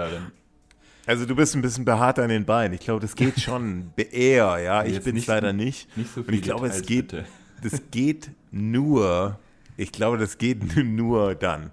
Also so eine, dieser, aber ich finde den, der, der, also ich finde Sean Connery, ich, ich will jetzt nicht wieder abweichen, aber Sean Connery sieht in dem Film ja, also er wird jetzt mal richtig locker, ne? Also in den ersten beiden Filmen, klar, war auch super, aber ich finde bei Goldfinger, jetzt auch in dieser Anfangsszene, da wird er so richtig, diese Lockerheit nimmt er langsam an, mhm. dieses Bond-Lockere, das hat er ja in, From Russia with Love hat er auch schon, aber noch nicht ganz so, wie jetzt in Goldfinger, wie er so seinen Gang, der musste ja ähm, bei, bei dem, bei den, ähm, das haben die ja kritisiert, da die Produzenten, bei der, bei der, als James Bond, als Sean Connery vorgesprochen hat, also bei der, ähm, wie sagt man, bei der Audition. Mhm. Da, da haben, äh, haben die gesagt, ey, der James, der läuft noch falsch. Ne? Dann musste der sich diesen Gang halt auch ein bisschen antrainieren. Und ich finde, mhm. bei in dieser Anfangsszene, da kommt so diese ganze Größe von James Bond, von Sean Connery, meine ich, kommt der kommt der so, kommt die so raus. Also in dem ganzen Film über, der ist ja, da, also diese sehr viele Großaufnahmen auf. Du bist ja, du kennst dich damit ja auch sehr gut auf. Sehr viele Close-ups auf Sean Connery. Die gab es in den ersten beiden Filmen noch nicht. Also man hat schon Sean Connery so als James Bond Schauspieler deutlich mehr in den Fokus gerückt ja. als in den anderen Filmen. Ja, auf jeden Fall. Und zu Recht, ja. zu Recht, weil die gesehen haben, hey, ja. der Typ ist einfach ein wahnsinnig schöner Mann. Der war damals, glaube ich, also der ist mit 90 gestorben vor zwei Jahren. Wie alt war er dann damals? Mathematik? Boah, der 64, also von 90, das dann ist er 1930 geboren. Also er müsste da so 34, 35 gewesen sein, als mhm. sie den Film gedreht haben. Bestes Alter. Bestes Alter, ne? Ja. Und einfach wahnsinnig gut aussehender Mann. Und ähm, vor allem diese Anfangsszene, einfach in diesem Miami-Style, äh, wahnsinnig ja, cool generell, also er ist einfach, ähm, wie du schon gesagt hast, er ist ein bisschen lockerer, er ist, ist, Bond ist nochmal ein zentraleres Element als bei den anderen Filmen gewesen und ähm, auch von der Rolle, wie sie dann geschrieben ist, ist sie einfach auch so ein bisschen lässiger, ein bisschen lockerer, ein bisschen witziger auch nochmal, ne? Aber also, die Szene äh, wurde ja, also die, die, die schreiben ja dieses Drehbuch auch auf den, also was Sean Connery wussten die ja, der klar, hat fünf Jahre, ja. fünf Filme, dann ja. haben die, die die, die Filme, nachdem sie erkannt haben, hey, Sean Connery, ja. der macht's wirklich her, dann haben die natürlich auch das Drehbuch ein bisschen auf ihn zugeschnitten, mehr und mehr. Das ist ja normal, ja. Ja. Genau, und das hat einfach dann äh, immer besser gepasst. Und, Absolut. Ähm, ja. die, also diese, diese Lockerheit und diese, diesen Witz, den er in Goldfinger versprüht, ist schon sehr toll. Also es geht ja direkt dann weiter, ne? Also bevor er dann quasi äh, Jill trifft in, in diesem Hotelzimmer auf diesem Balkon, äh, borgt er sich ja quasi vom Zimmermädchen den Schlüssel und nimmt ihn quasi einfach mit. Ja, und das ist auch so ein Schmunzeln, hat man da im, im Gesicht. So, ja, also es ist ganz lustig gemacht, ne? Er nimmt sich da einfach den Schlüssel und sie sagt so, aber das ist doch Mr. Goldfingers Apartment. Er so, ich weiß und schließt ihn die Tür auf und geht da rein einfach. Ähm, ja, aber das, das, ist James Bond. Der, genau. Der, dem ist, dem James Bond ist egal was, dem, der, der ist mutig, also männlich, einfach männlich. Er ist mutig. Er macht diese Dinge. Das würden nur ganz wenige Menschen machen. Deswegen hat er Erfolg. Mhm. Er macht es einfach. Er ist so selbstbewusst, dass er, er macht es, weil er es kann. Ja? ja. Und ja, das ist eine tolle Szene. Und dann trifft er eben die Jill Masterson, die dann da, also es sieht natürlich auch noch sehr hübsches Mädel ähm, die dann da dieses, äh, wo er dann aufdeckt mit dem Kartenspielen, mit dem Falschkartenspielen und dann, ähm, wo er dann tatsächlich auch direkt mit, äh, mit, mit Goldfinger, mit Auri Goldfinger dann spricht, ne? Spricht, ja. Also, ehrlich gesagt finde ich die Szene total toll, weil ähm, es irgendwie so ein, so ein gutes gutes Hallo, ich bin Bond und ja, ich bin Goldfinger ist. Ähm, und er quasi Goldfinger zum ersten Mal so ein bisschen stichelt und nervt. Und ähm, ich finde es irgendwie cool gemacht, dass, dass quasi man dann Goldfinger teilweise durch dieses Fernglas äh, sehen kann und ähm, Bond dann irgendwie ganz selbstbewusst und äh, ohne Scheu äh, ihn anspricht durch dieses Funkgerät und ihn dann noch ein bisschen nervt, indem er da draufklopft und so. Ähm, und äh, Jill Masterson sich dann da auch irgendwie äh, lustig darüber macht äh, und es lustig findet, dass Goldfinger auch mal leidet und sie dann ähm, quasi dann auch mal sehen möchte. Und ähm, ja, und dann führt es natürlich bei Bond äh, dazu, dass sie, dass sie einen romantischen Abend verbringen. Aber der endet. Der, der endet, endet, leider, leider sehr tra tragödisch. Tragisch. Tragisch, genau, vielen Dank. Aber quasi so, dass ähm, Shirley Eaton, die Jill ja verkörpert, ähm, dadurch weltbekannt geworden ist, weil sie das vergoldene Bond ge geworden ist. Und also, zu, also, also absolut. Also das absolut, ja. Das, ähm, die, ja. die Szene, die Szene davor, wie, also schlägt Oddjob ihm Odd ja so auf den Rücken. Ja. Ne? Und da, das, der muss wohl tatsächlich in den beiden Dreharbeiten muss er so stark auf den Rücken ja. gehauen haben, dass James Bond, also Sean Connery tatsächlich zusammengebrochen kurz, ist. Ja, genau, ja. das habe ich auch mal gehört, äh, dass, dass er es einfach nur nicht gewohnt war, dass man im Film kurz davor aufhört und er einfach durchgezogen hat. Ja, genau, genau. Und dann also es ihn ist wirklich real, getroffen hat. Ja. Und ähm, genau, und dadurch wird äh, Bond quasi ohnmächtig und so können die quasi äh, Jill Masterson töten, indem sie sie ähm, mit Gold überziehen. Und das ähm, war tatsächlich so, dass sie beim Dreh dann tatsächlich immer dauerhaft einen Arzt bei den Dreharbeiten dabei hatten, weil das ja wirklich äh, sehr gefährlich ist für den, für den Körper, dass wenn der Körper, also wenn die Haut komplett ähm, bedeckt ist und nicht mehr atmen kann, dann reicht es auch nicht, wenn du durch Mund und Nase atmen kannst, dann stirbst du tatsächlich. Ähm nee, nee. Also, also du stirbst, also das hat schon Auswirkungen, aber so wie es in dem Film dargestellt war, also ich weiß nicht, welche Studie du oder, oder die in deiner Dokumentation, hast du die also aus der Dokumentation raus? Weil ich habe eben, da gibt es neue Studien, die genau sagen, du kannst daran nicht sterben. Also, dass dein Körper dann Probleme bekommt, ja. Okay. Aber dass tatsächlich der Mensch, der atmet ja über die Lunge, ja. größtenteils, und nicht über die Haut. Und ja. das ist der Grund, wieso das wissenschaftlich nicht möglich ist, was sie in dem Film zeigen, dass man dann stirbt. Also sie, aber, aber wer sagt denn, dass die auch, ich meine, der, klar, der Gedanke dahinter war, dass sie, dass das so der Todesgrund ist, aber vielleicht wurde die ja vorher schon erwürgt oder so und dann wurde die einfach mit Gold überzogen, ja. Aber okay, das ist tatsächlich also, wissenschaftlich nicht, also Gesundheit ist, das geht nicht, was die da gemacht haben. Ja, also, also in dem, in dem, im Film sagen sie schon, dass sie daran gestorben ist, weil sie sagen quasi, dass, dass die Haut dann nicht mehr atmen konnte. Okay. Ähm, ich glaube, das ist ein Dialog zwischen Bond und M später dann. Ähm, aber ich dachte tatsächlich, dass es auch ähm, wirklich so ist, dass man vielleicht nicht so schnell, wie es jetzt im Film ist, aber dass man quasi, wenn man äh, bestimmte Stellen dann mit verdeckt, dass es dann zum Tod führen kann. Also, also ich glaube, dass, also, dass es nicht gesund ist, glaube ich ja, glaube ich schon. Aber ich habe da jetzt eine Studie jetzt gelesen, die ist nicht neu, aber dass das, dass das tatsächlich nicht möglich ist, so wie wir das in dem Film dargestellt haben. Aber dass man da natürlich Probleme bekommt mit der Atmung, ja, aber nicht schade. Also ne, wir sind natürlich auch, wir nehmen natürlich jetzt auch Illusionen so als, als jemand, als, als so Podcast, der so Hintergründe so äh, beleuchtet, aber dafür sind wir ja da. Ich glaube weiterhin an die Illusion, dass das möglich ist. du, ansonsten machen Filme auch keinen Spaß. Also. Ja, aber wir können ja, äh, wir können jetzt quasi zu dem gemeinsamen Nenner kommen, dass wir beide keine, keine Ärzte sind und das nicht hundertprozentig final klären können, ob man da jetzt wirklich genau. 100% dran sterben würde oder nicht. Wenn das jemand besser weiß oder hundertprozentig äh, weiß, schreibt uns gerne und gewinnt dabei noch eine VHS. Ähm, aber es ändert, glaube ich, nichts an dieser Szene. Ne? Also ähm, die Positionierung, wie sie dann auf dem Bett liegt und ähm, wie Bond dann Leiter anruft und in das Telefon brüllt, ja, mit Gold überzogen.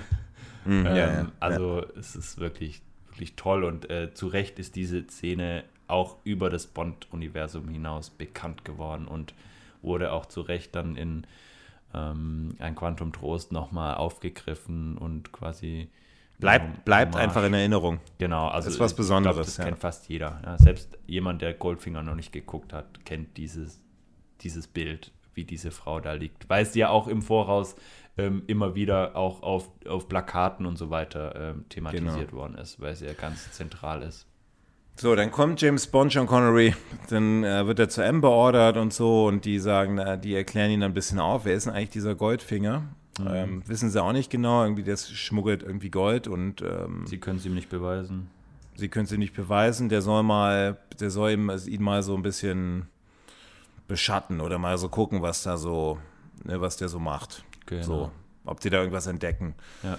Weil der, genau, weil, weil er da, also im, im, im Roman ist es so, dass er wohl äh, Gold aus England rausschafft. Also, nach, äh, und, äh, also einfach Goldreserven aus England, die England eigentlich braucht, irgendwie rausschafft und ähm, er damit die, die englischen äh, Währungsreserven bedroht.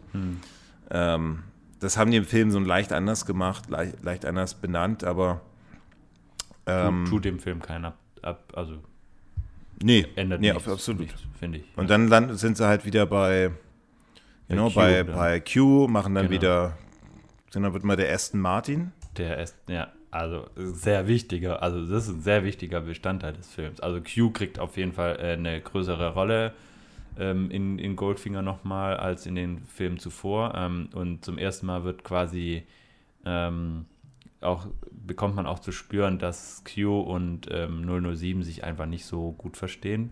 Und dass, dass Q 007 nicht so toll findet.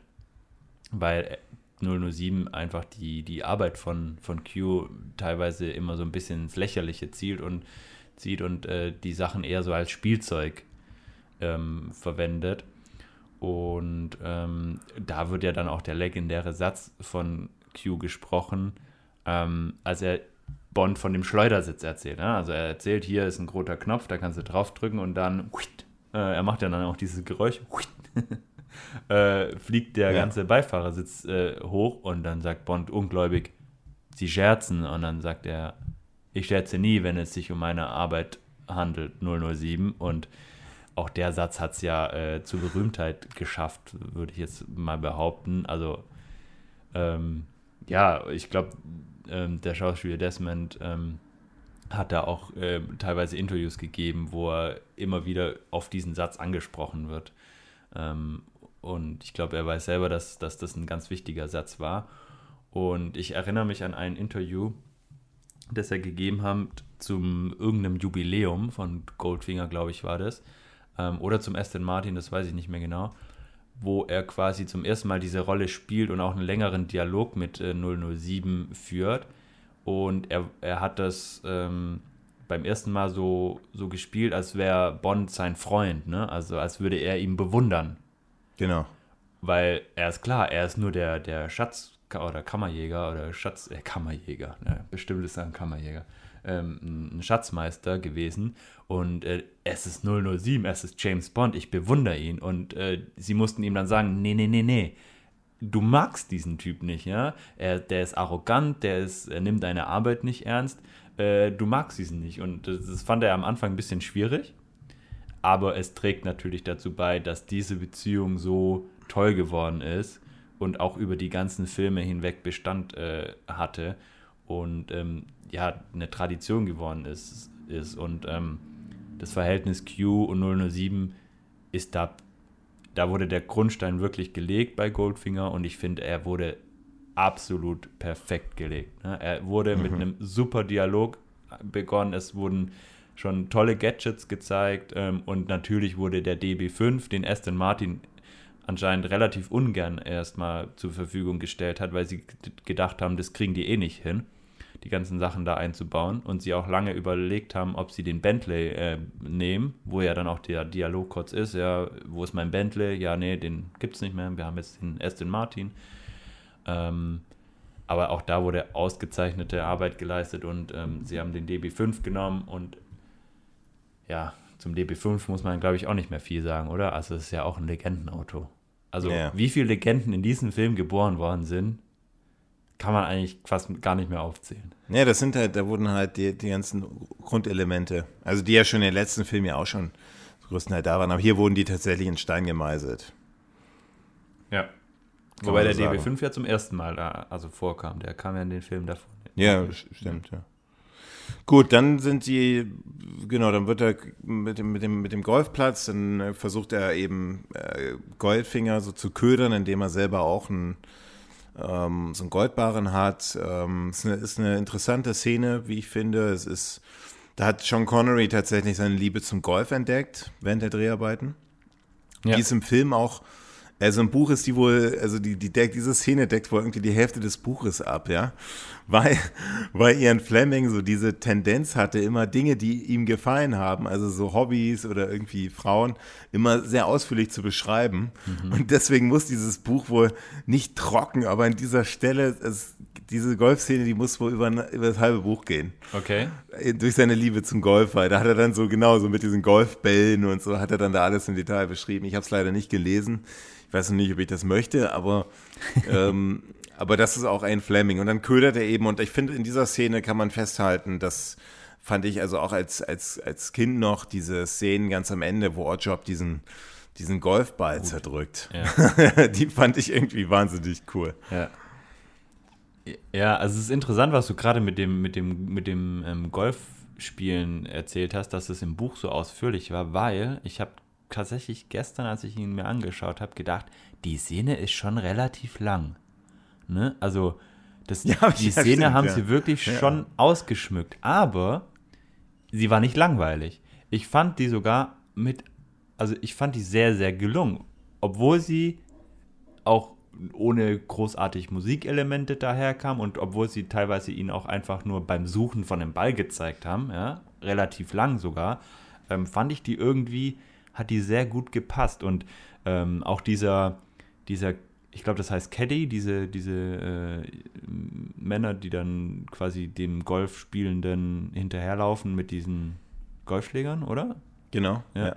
Also diese, diese, Auswahl von dem Schauspieler, der den, der, der den Caddy von, von Bond spielt, ist ja auch super, ja. Also auch so ein, so ein ähm, ganz euphorischer äh, älterer Mann, der äh, Bond unterstützt und sich da einen Spaß draus macht, wie Bond quasi ähm, dann das mit den Bällen ähm, vertauscht. Also wirklich, ja. wirklich toll gemacht und die Szene ist natürlich, also der Abschluss der Szene mit dem Hutwurf, wo er quasi die Statue köpft und Bond dann sagt, ja, aber was sagt denn der Manager oder der, der, der, der ähm, Clubbesitzer dazu? Und, Bo und Goldfinger dann so genial, sich beim Wegdrehen so, das ist ihm egal, weil mir gehört der Club.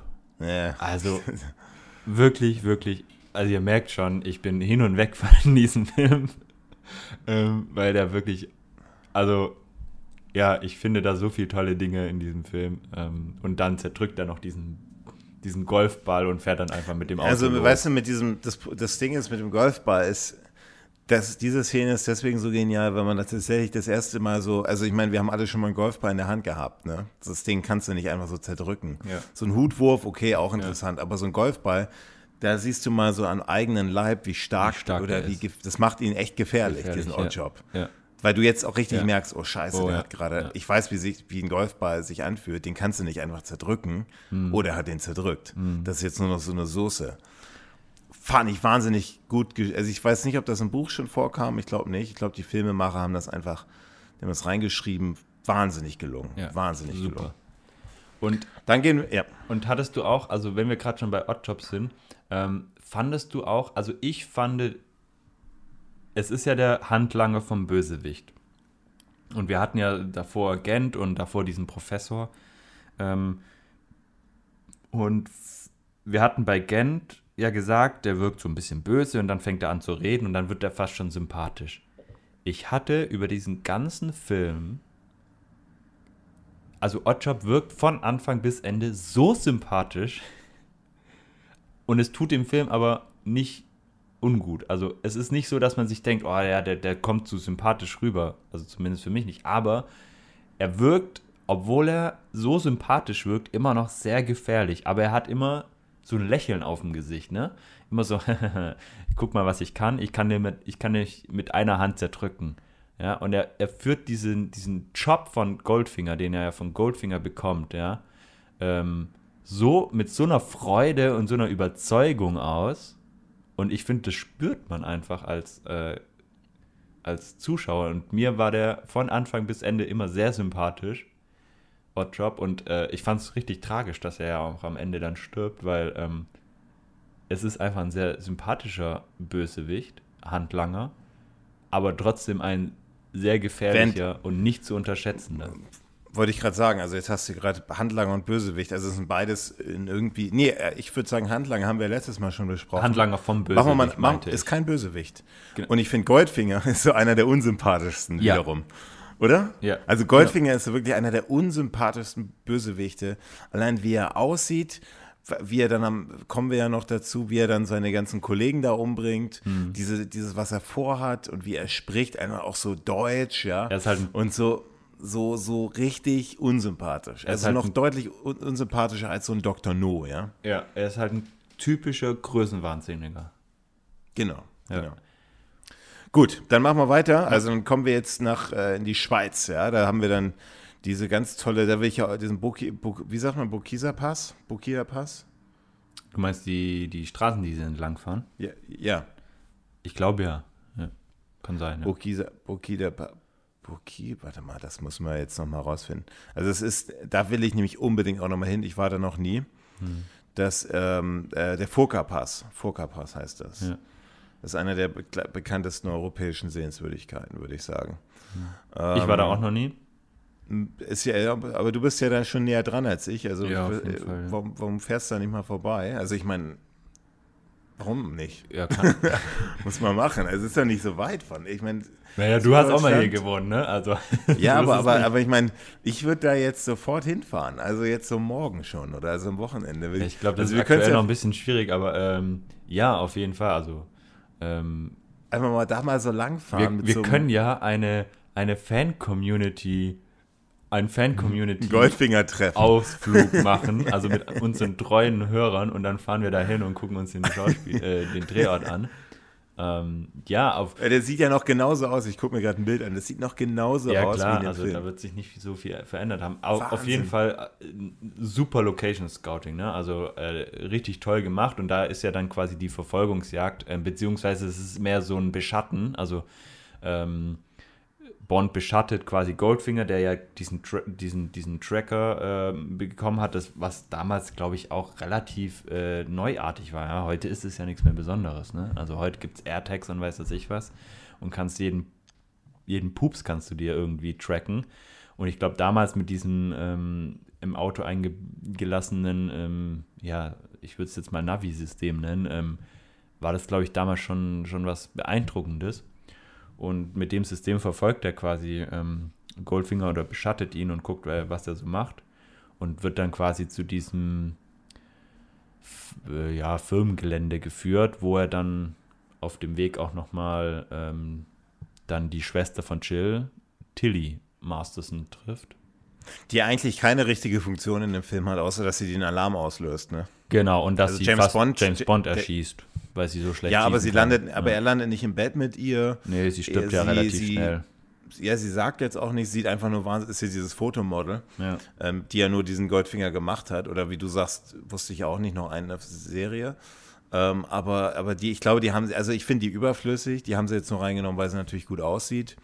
Vielleicht haben die, wollten die, weil die die Szene ein bisschen auf upgraded, aber die hat jetzt keine Funktion in dem Film. Null. Also eine Rächerin ist sie ja auch nicht wirklich. Sie löst ja, doch, halt sie, sie, will halt ihre Schwester rächen. Ja, aber welche, welchen, welchen Zweck hat das? Welche, das bringt ja nicht die, die James Bond wäre doch ohnehin auf das Firmengelände rausgegangen. Ja, also sie also löst halt den Alarm glaub, aus. Also genau, und ich glaube, das ist das Problem. Also James Bond wäre ohne sie wahrscheinlich nicht in die Bedrängnis gekommen, äh, wie er sie später kommt, weil ähm, sie löst ja quasi den Alarm aus, weil Bond sie quasi von hinten irgendwie über, über, überwinden ähm, möchte. Das hätte man aber anders lösen können. Man hätte auch einfach James Bond irgendwie, also James Bond ist ja auch kein Superheld, dass er auch irgendwie, äh, dass dem Bösewichte, dass die da irgendwie Technik haben, wo die dann den James Bond entdecken oder ja, so. Oder dass ja, er selber halt, an das Ding kommt. Und aber genau, und er, aber ja, aber ich kann es schon verstehen, weil ähm, also du hast ja natürlich diese Szene an dem Pass, wo sie ihn fast erschießt und dann hast du diese Autoverfolgungsjagd nochmal kurz, ne, wo er quasi sie verfolgt und dann zum ersten Mal auch der DB5 quasi seine Skills zeigen kann und das Auto von ihr quasi zerstört äh, und die Reifen platzen lässt. Also da hast du schon äh, nochmal Elemente mit ihr eingeführt, wo du so ein bisschen äh, Spannung Bringt aber Klar ja, könntest aber du das irgendwie anders lösen und könntest sagen, okay, Mhm. sie ist jetzt mehr oder weniger überflüssig, aber ich habe sie jetzt nie als überflüssig empfunden, muss ich sagen. Nee, nee, ich habe es auch nicht empfunden, aber jetzt, wenn man das mal so ein bisschen äh, aus der Filmanalyse-Perspektive rangeht, bringt die den Film nicht weiter und hat auch keine Funktion in dem Film. Also hat keine Funktion in der Story. Die macht jetzt den Bösewicht nicht böser. Die macht den James Bond, der landet mit ihr nicht im, die ist keine Schurkin. Die macht, ähm, also außer, dass sie den Alarm auf, das ist die einzige Erklärung, die ich habe, dass sie nicht wollten, dass James Bond den Alarm auf, auf, auslöst und sie das dann für ihn so zu mach, sozusagen macht. Aber James Bond, wie du ja schon sagtest, der kommt ja von hinten und triggert das dann ja auch ein bisschen. Also das fand ich, und, und ja, dann, ja. Also ich persönlich finde schon, dass sie irgendwie äh, zumindest Bond weit, so ein bisschen weiterbringt, weil ich finde, Die wird Ähm. geköpft, ge wird geköpft noch, ja, okay. Also sie macht Oddjob, also sie wird so vielleicht das erste richtige Opfer von Oddjob. Nee, das zweite dann eigentlich. das nee, zweit- ja, das ist nochmal, also ihre Schwester ihre Schwester, sie. genau. Also ähm, ich, ich finde schon, dass, dass, dass sie auch Goldfinger, äh, dass sie, dass sie Bond so ein bisschen weiterbringt, weil ähm, es ist ja so ein bisschen interessant auch ähm, zu sehen, als sie zum ersten Mal Bond überholt, äh, weiß Bond ja noch gar nicht, wer das ist und er möchte also so aus seinem Instinkt heraus, sieht er nur, okay, es ist ein, ein hübsches Mädel, die ist gerade in einem ähm, schnellen Sportwagen an ihm vorbeirauscht und er möchte ja sofort hinterher, ne? Und er muss sich dann, er lehnt sich dann zurück und sagt selber Disziplin 007, Disziplin. Ne? Also es macht ja schon irgendwie was mit ihm dann auch. Das macht ihn menschlicher. Genau, und ich, ich finde schon, dass die, dass, dass das, ähm, dass das schon nochmal eine, eine nette Komponente war. Natürlich kann man jetzt sagen, ja, so richtig gewinnbringend war es, war es jetzt nicht, dass man da jetzt nochmal jemand eingeführt hat oder so, aber ich finde, ähm, ich find, fand es schon, schon, schon, schon cool. Er hat zum ersten Mal dann quasi sein Auto ausprobieren können in Action, sag ich mal.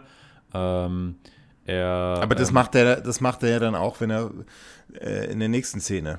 Also deswegen meine ich, das ist ja nicht so, dass man jetzt sagen würde, da, dadurch haben wir jetzt das Auto eingeführt. Das Auto zeigt ja das Können in der nächsten Szene ähm, und wurde eingeführt bei Q in der Werkstatt. Ja, aber ich- also ich ich, ich meine nicht, ich, ich will dir ja gar nicht widersprechen. Ich, ich, finde, ich, finde, ich finde den Film auch besser äh, äh, äh, mit ihr drin, aber aus der Filmanalyse ist das einfach kein, ist das ähm, hat sie keine wirkliche Funktion, weil sie eben, ne, es würde eine Funktion, also sie wird umgebracht von Oddjob, macht Oddjob ein bisschen, also sie wird geköpft von Oddjob, macht Oddjob natürlich deutlich fieser. Ja, Ja, ich glaube, geköpft wird sie nicht, aber ihr, ihr Genick Doch, oder so wird gebrochen. Also sie hat Nee, ihren nee, Kopf nee, schon also noch diese Melone.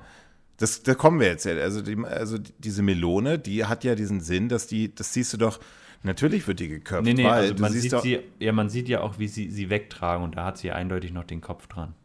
Ja, weil die das, weil sonst würden der, sonst wird der Film ab 18 sein damals. Aber der, Ja, aber- guck mal, der, der wird, guck mal, Oddjob, der, diese Melone, die, weißt du, im Golfplatz, da, der köpft er ja diese Statue mit ihr. Ja, Und was das zeigt ja, und der Zweck dieser Melone ist ja, Leute köpfen. Und natürlich wird sie in dem Wald geköpft. Nur das zeigen die natürlich in dem Film nicht so explizit. Logischerweise. Also- Aber natürlich wird sie geköpft. Sonst hätten, das ist ja eine klare Verbindung zu dieser Statue-Szene im Golfplatz. Ja, Golfplatz. also ich würde da nicht ganz mitgehen wollen, glaube ich, weil, also, dass diese Statue geköpft wird, äh, finde ich schon auch ein bisschen, also arg unrealistisch, ne?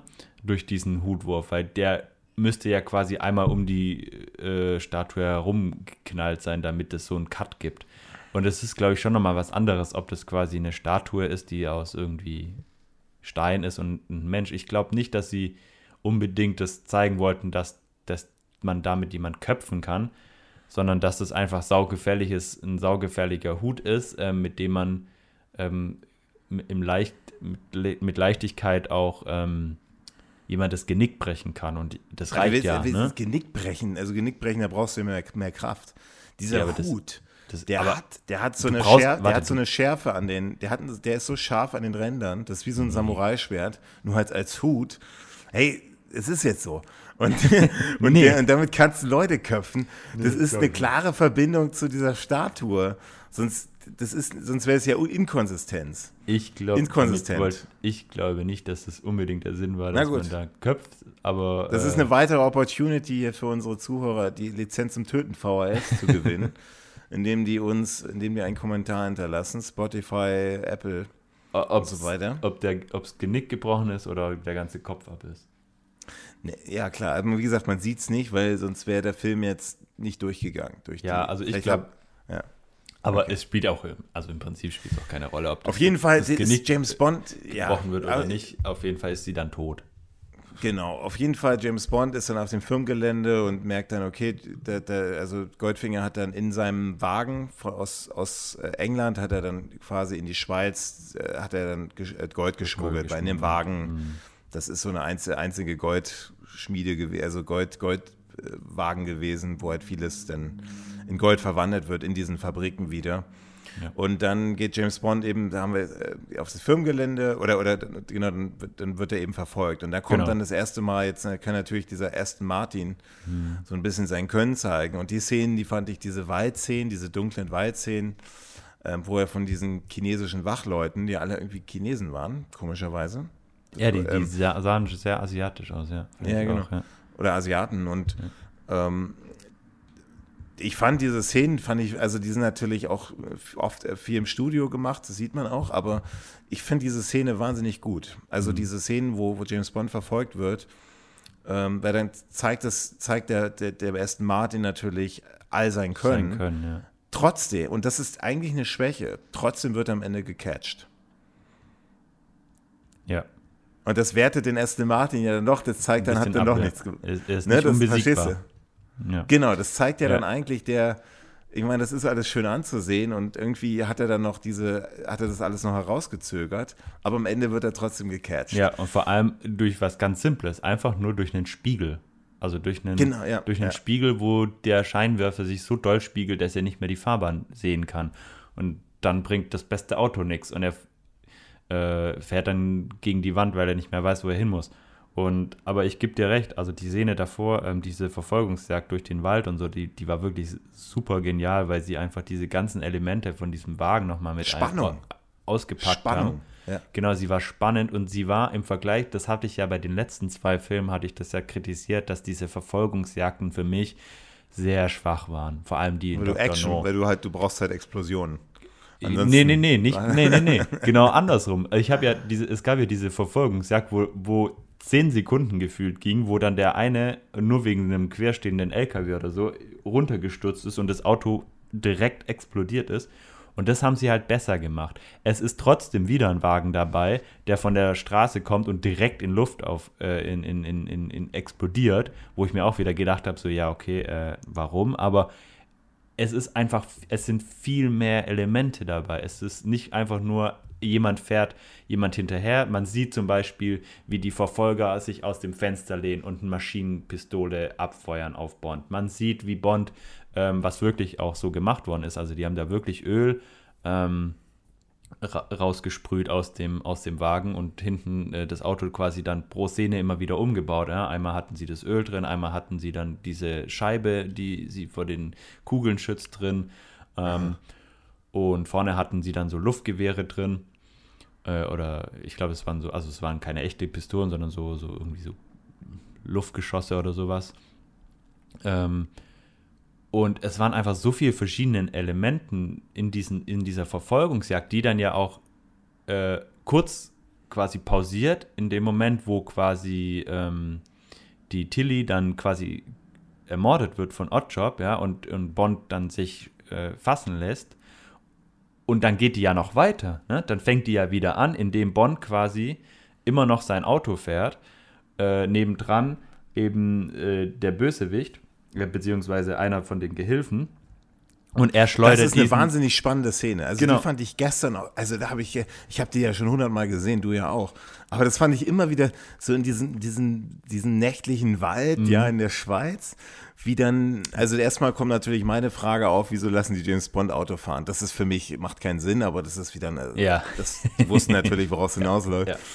Und vor allem diese Szene, also eine Sache finde ich noch schwach an dieser Szene, äh, so stark die eigentlich ist von der Spannung her, aber ähm, er, er, er schmeißt diesen, diesen, diesen Bewacher ja nicht sofort mit raus, sondern erst so nach zehn Sekunden, nachdem er schon längst abgedüst ist. Ne? Ja, Viel stimmt. zu spät eigentlich. Und dieser, dieser asiatische äh, Bewacher da, der ihm die Pistole da, der, Der macht hätte schon längst gar nichts. Der, können, ne? Also, ja, oder zumindest irgendwas machen. genau. Aber der macht nichts. Der guckt nur, also, Und wieso hat man nicht den zuerst Ja. mit dem Schleudersitz raus, rausschießen lassen und ab. dann abhauen? ja, ja.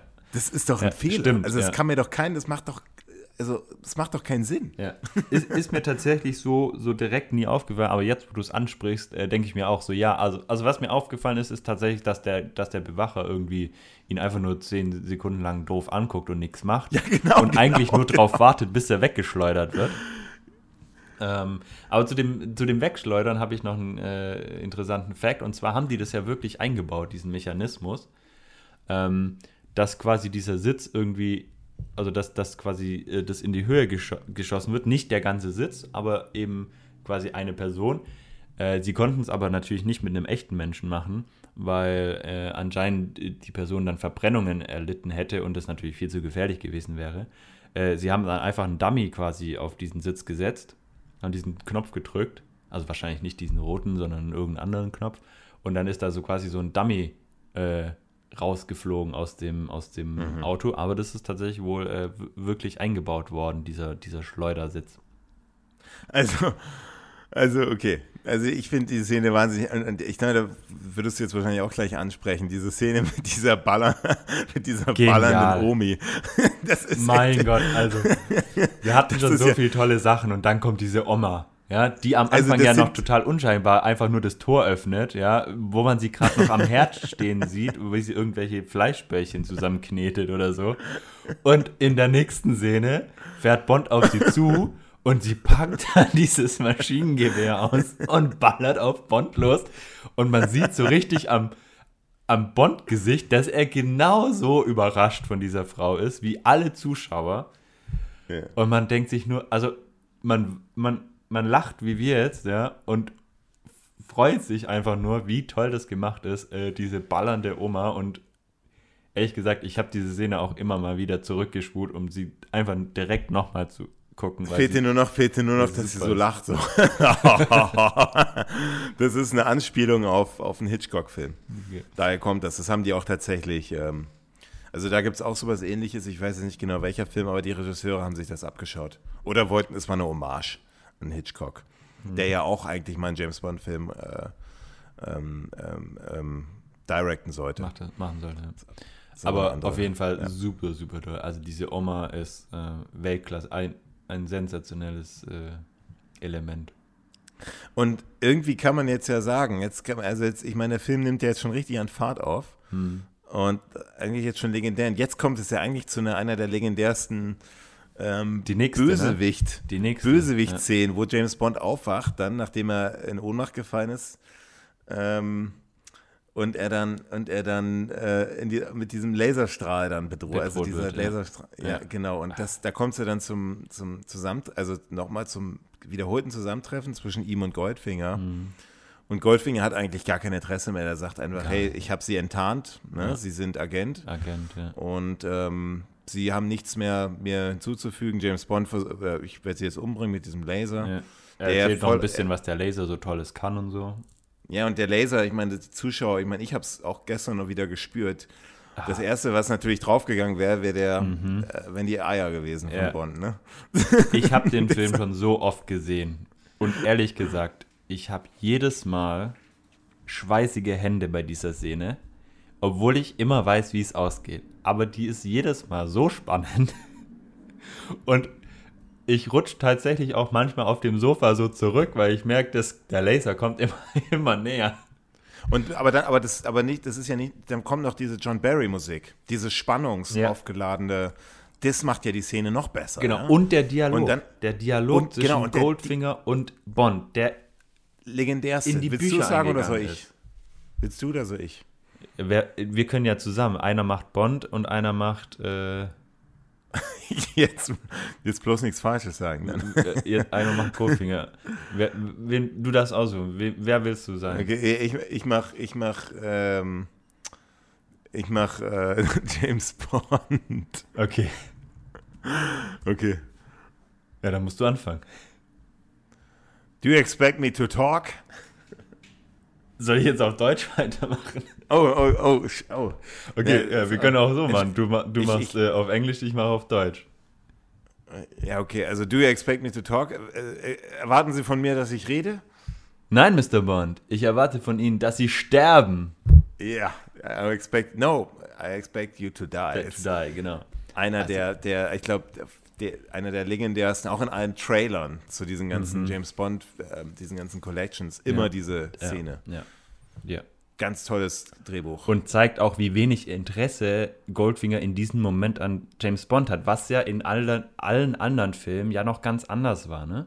Und dieses Interesse wird ja dann erst geweckt, nachdem äh, Grand Slam, ja. er den ja. Namen Grand Slam und äh, ja, können Sie sich das Risiko äh, überhaupt äh, leisten, dass ich wirklich nichts weiß. Und ähm, dann hat er äh, anscheinend doch wieder Interesse, aber in diesem Moment ist er ganz anders wie die letzten Bösewichte, die ihn ja immer eingeladen haben, gesagt haben, kommen Sie zu uns, ähm, hier, äh, wir versorgen Sie. Klar, die wollten ihn auch umbringen, aber er hat einfach keine Lust mehr auf Bond, ja, und sagt so, ja, okay, unsere Wege haben sich jetzt schon ein paar Mal gekreuzt und ich, ich, ich brauche nichts von dir, ich will nichts von dir, ich hab, hab alles, ja, ich bin der, ich bin der Größte, ja, niemand kann mir was, auch nicht so ein popliger James Bond, ja, und deswegen erwarte ich einfach nur, dass sie sterben.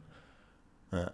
Und ähm, er lässt sich dann natürlich irgendwie durch dieses Wort Grand Slam dann doch so ein bisschen verunsichern, wobei ich immer das Gefühl habe, dass dann mehr dieser, dieser ähm, andere Charakter, der da noch mit dabei ist, so ein bisschen sagt, ja, aber wir können uns das nicht leiden, weil die beraten sich ja auch irgendwie kurz. Ja, aber der, der, also Grand Slam hat ihm, weil das ist ja so eine andere, das war ja wirklich, ist ja wirklich eine geheime, äh, das ist ja diese Fort Knox, der Fort Genau. Knox-Überfall. Ja.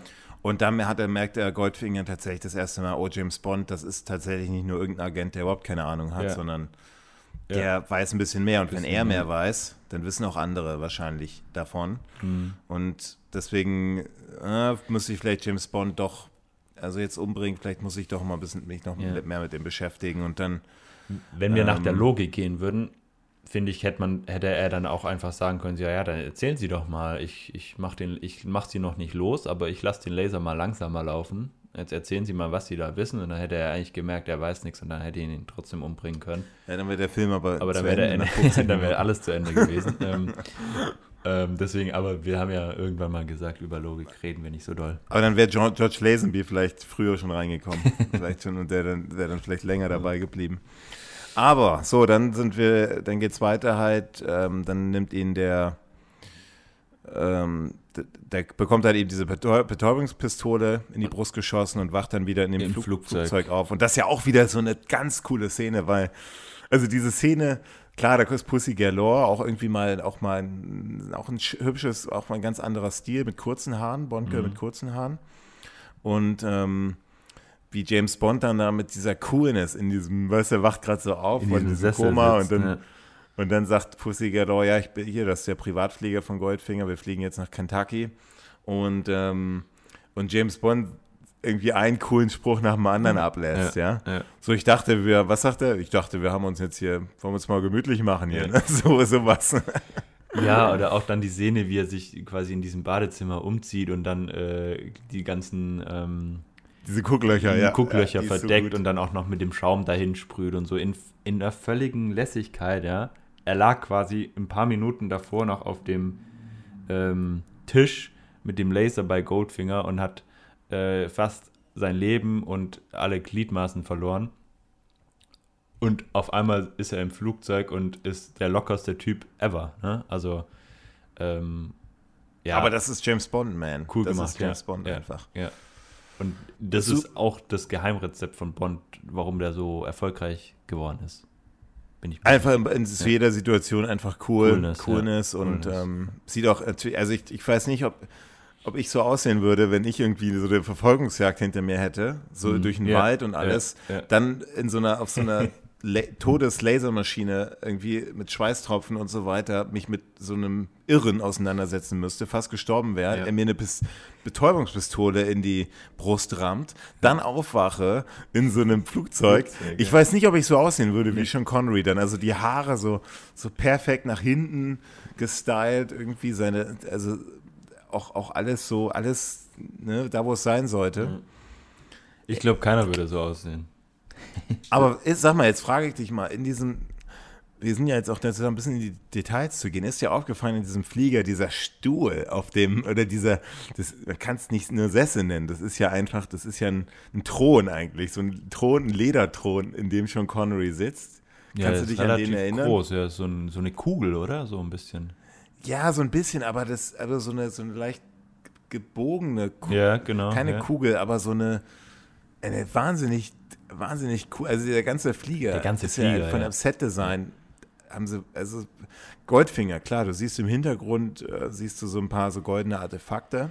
Ich glaube auch. Alles so ein bisschen goldig. Zumindest habe ich mir das gestern eingebildet, dass auch die Decke vergoldet ist. Also zum Beispiel in Goldfarben ja. ist. Habe ich mir zumindest eingebildet. Ähm, weiß nicht, ob das wirklich, Wahrscheinlich, wirklich ja. einfach, ob ich mir Ich schaue mir, ich, schau, ich bin gerade auf dem ähm, Foto, ich, ich bin gerade auf auf der Szene drauf ja. und äh, Du siehst in jedem Element ein bisschen Gold. In dieser Szene, da siehst du, egal ob es die Bücher sind, die Bücherrücken, ob das die, ähm, die, die Tür zum Badezimmer, da ist ja so eine Uhr, die ist auch mit Gold ja. umrundet. Ja. Also du, dann diese, was die, was die, dieses, dieses asiatische Stewardess da anhat, auch komplett Gold. Hm.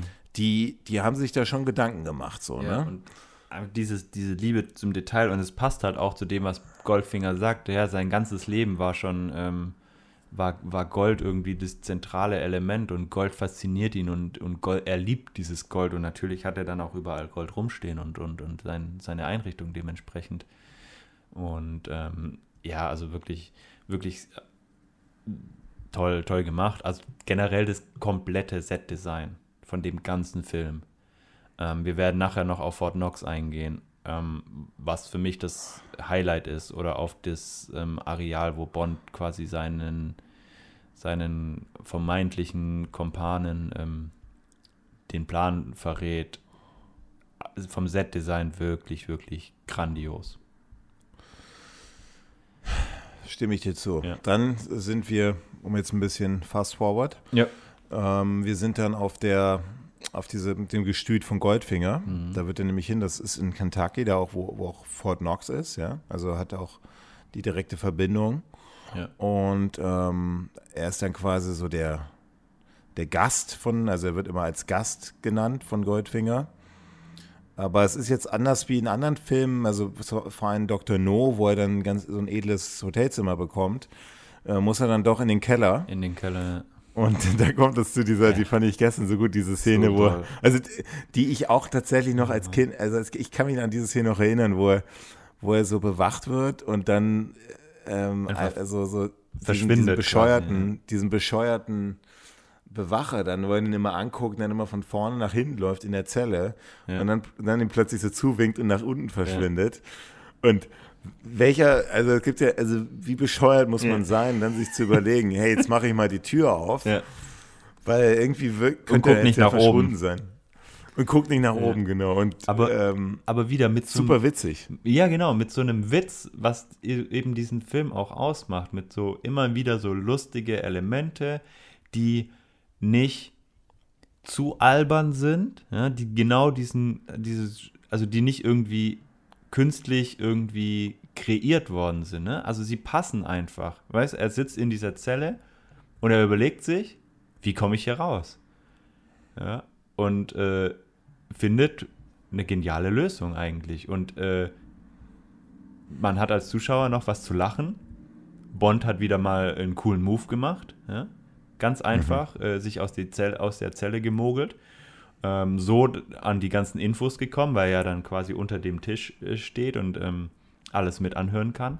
Und das zeichnet den Film einfach, finde ich, von vorne bis hinten aus. Diese Lässigkeit, diese, diesen Witz, ja, diese, diesen Humor und diese Coolness von Bond und aber auch von den, von den Gegenspielern, ja, die immer wieder einen Witz auf Lager haben und trotzdem wirkt der Film nicht irgendwie als Komödie oder als albern, sondern er hat einfach trotzdem immer diese Spannung und immer diese, diese, diese Action noch dabei, die mir, die mir ja persönlich auch in vielen, oder in vielen, ne, in den zwei Filmen davor gefehlt hat. Ja, nee, absolut. Absolut. Und, man sieht ja auch in dem, wie wir gerade reden, dass es immer wieder so kleine, tolle Szenen gab in diesem Film. Ja, das hatten wir jetzt in den anderen Filmen nicht so stark, dass wir wirklich von einer tollen Szene in die Lex, ja, also gerade waren wir noch auf dem Lasertisch, dann waren wir im super tollen Flugzeug und jetzt macht er so einen so einen niceen Move und äh, kommt aus der Zelle frei. Also da, wo, wo er dann in Kentucky, also das haben die, haben die nicht in Amerika gedreht, das haben sie in England gedreht. Ähm, die, das also in Florida haben sie tatsächlich die Szene in Kentucky gedreht. Hm. Wir, wir lernen jetzt auch, was diese Operation Grand Slam ist. Das ist äh, der Überfall auf, oder beziehungsweise auf die, auf das wahrscheinlich weltweit am besten die am, weltweit am, am besten bewachteste Bank, die es ja. ja. heute noch gibt, wo die ganzen Goldreserven der USA liegen.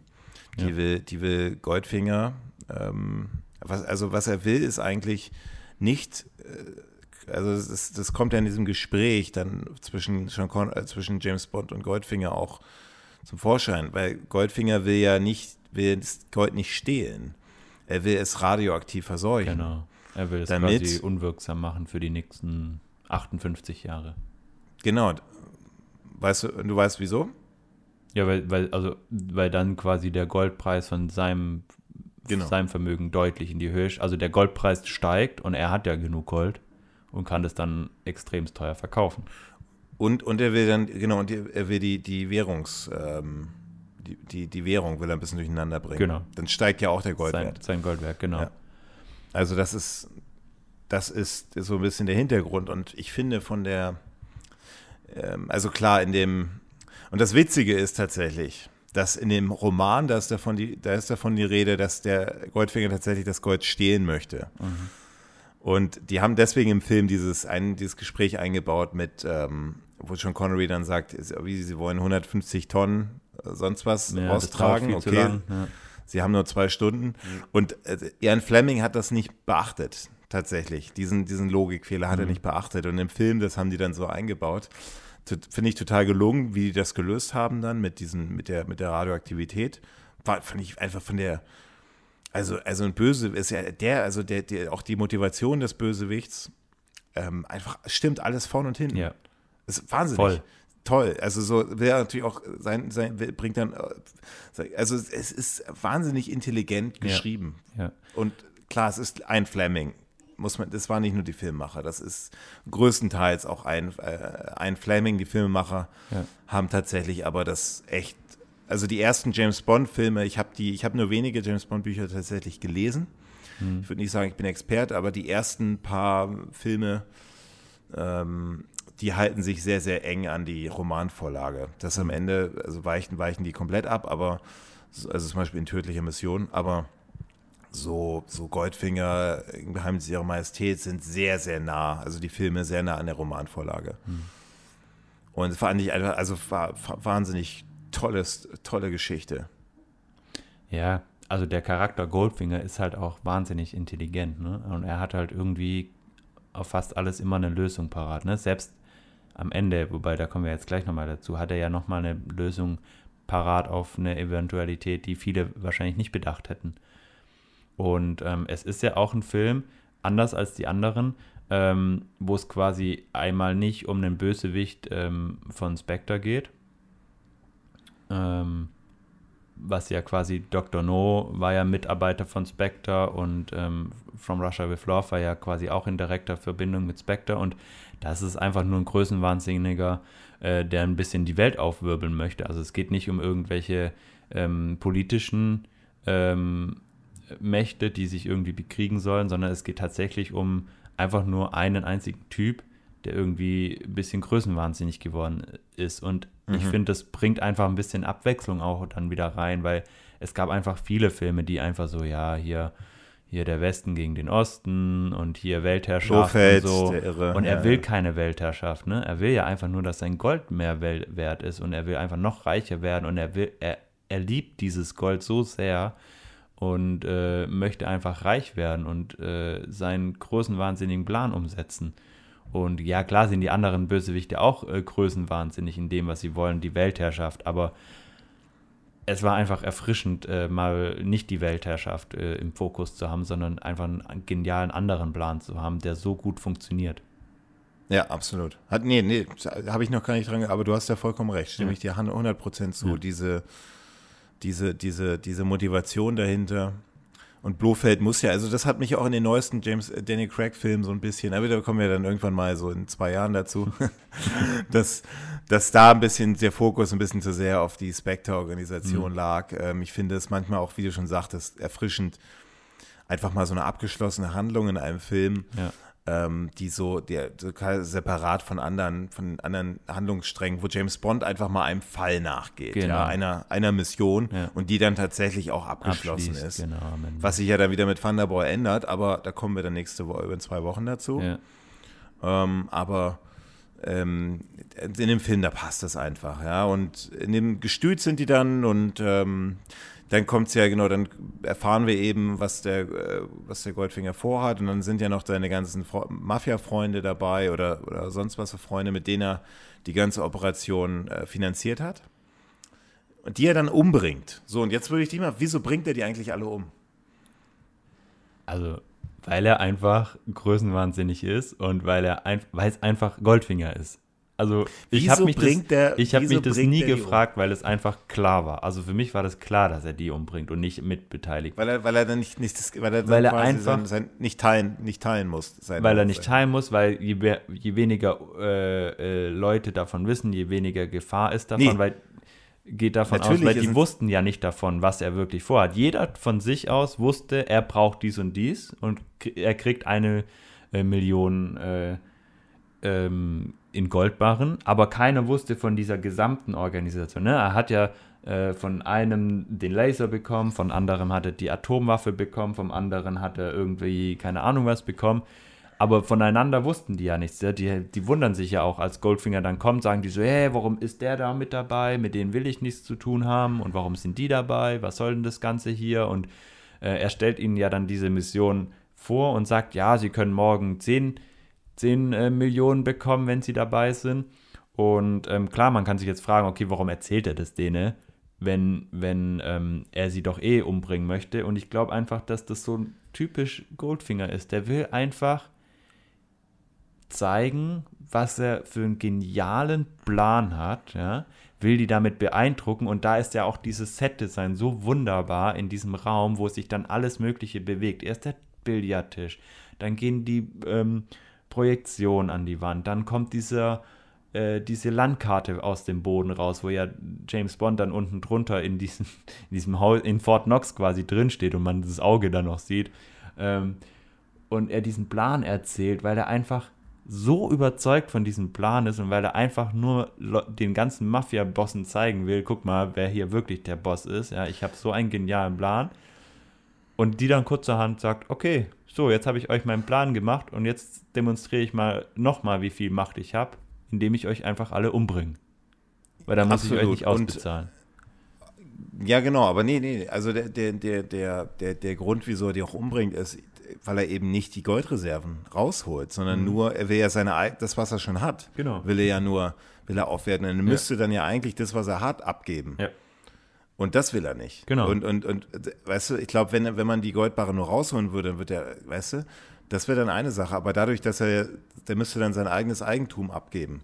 Weil er hat, also, soweit ich verstanden habe, er hat diese Operation mit deren Geld finanziert. Das Finanziert. erwähnt er in einem Satz mal, Ja. dass er sagt, durch ihre Kontakte in, ähm, Genau, er hat ja von jedem quasi Kreise? irgendwas bekommen und als Gegenleistung will er ihnen eigentlich eine Million in, oder eine Milliarde, nee, eine Million in Goldbarren geben, die sie ja nie bekommen, weil sie davor sterben.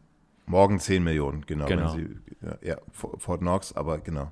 Aber ich, So, ich, ich finde einfach, ähm, dass trotzdem, also dass er trotzdem damit auch einfach nochmal seine Gefährlichkeit und seine Macht demonstriert, ja, weil er macht es ja im Prinzip mit dem Fingerschnipsen. Und man sieht auch wieder, wie intelligent er quasi den, diesen Plan ausgearbeitet hat, ähm, Fort Knox zu stürmen, weil die, die lachen sich ja auch am An Anfang noch kaputt, ne? Also die sagen so, ja, also Fort Knox Ausraum, ja, die sind ein bisschen größenwahnsinnig. Und, und er so, ja, aber ich kann es halt, ja? also, ja, und ich kann euch auch umbringen. Und gleichzeitig testet er natürlich auch nochmal das Gas, das äh, er ja eigentlich sagt, das äh, ist nur betäubend wo man ja aber durch James Bonds Intelligenz da relativ schnell als Zuschauer auch mitbekommt, dass das nicht nur betäubend ist, sondern dass das tödlich ist. Ja, das sind dann, da sind wir schon bei der Endszene. Das ist dann quasi tatsächlich der eigentliche Überfall auf Fort Knox. Und äh, ja. da sehen wir dann die Fliegerstaffel von Pussy Galore. Ja. Die, ähm, also ich, also erstmal diese, diese, diese Szene, die wurde nicht in Kentucky gedreht, sondern das haben die in England gedreht. Ähm, also haben sie, haben sie irgendwie Fort Knox nachgebaut mit diesen ganzen Wegen. Das sieht wohl sehr, ist wohl sehr originalgetreu. Ähm, also, ähm, also sie durften wohl über Fort Knox einmal drüber fliegen zum Film von oben und haben in dem Zug, als sie dort waren, auch ein paar, also diese Soldaten, die da die ganze Zeit umfallen.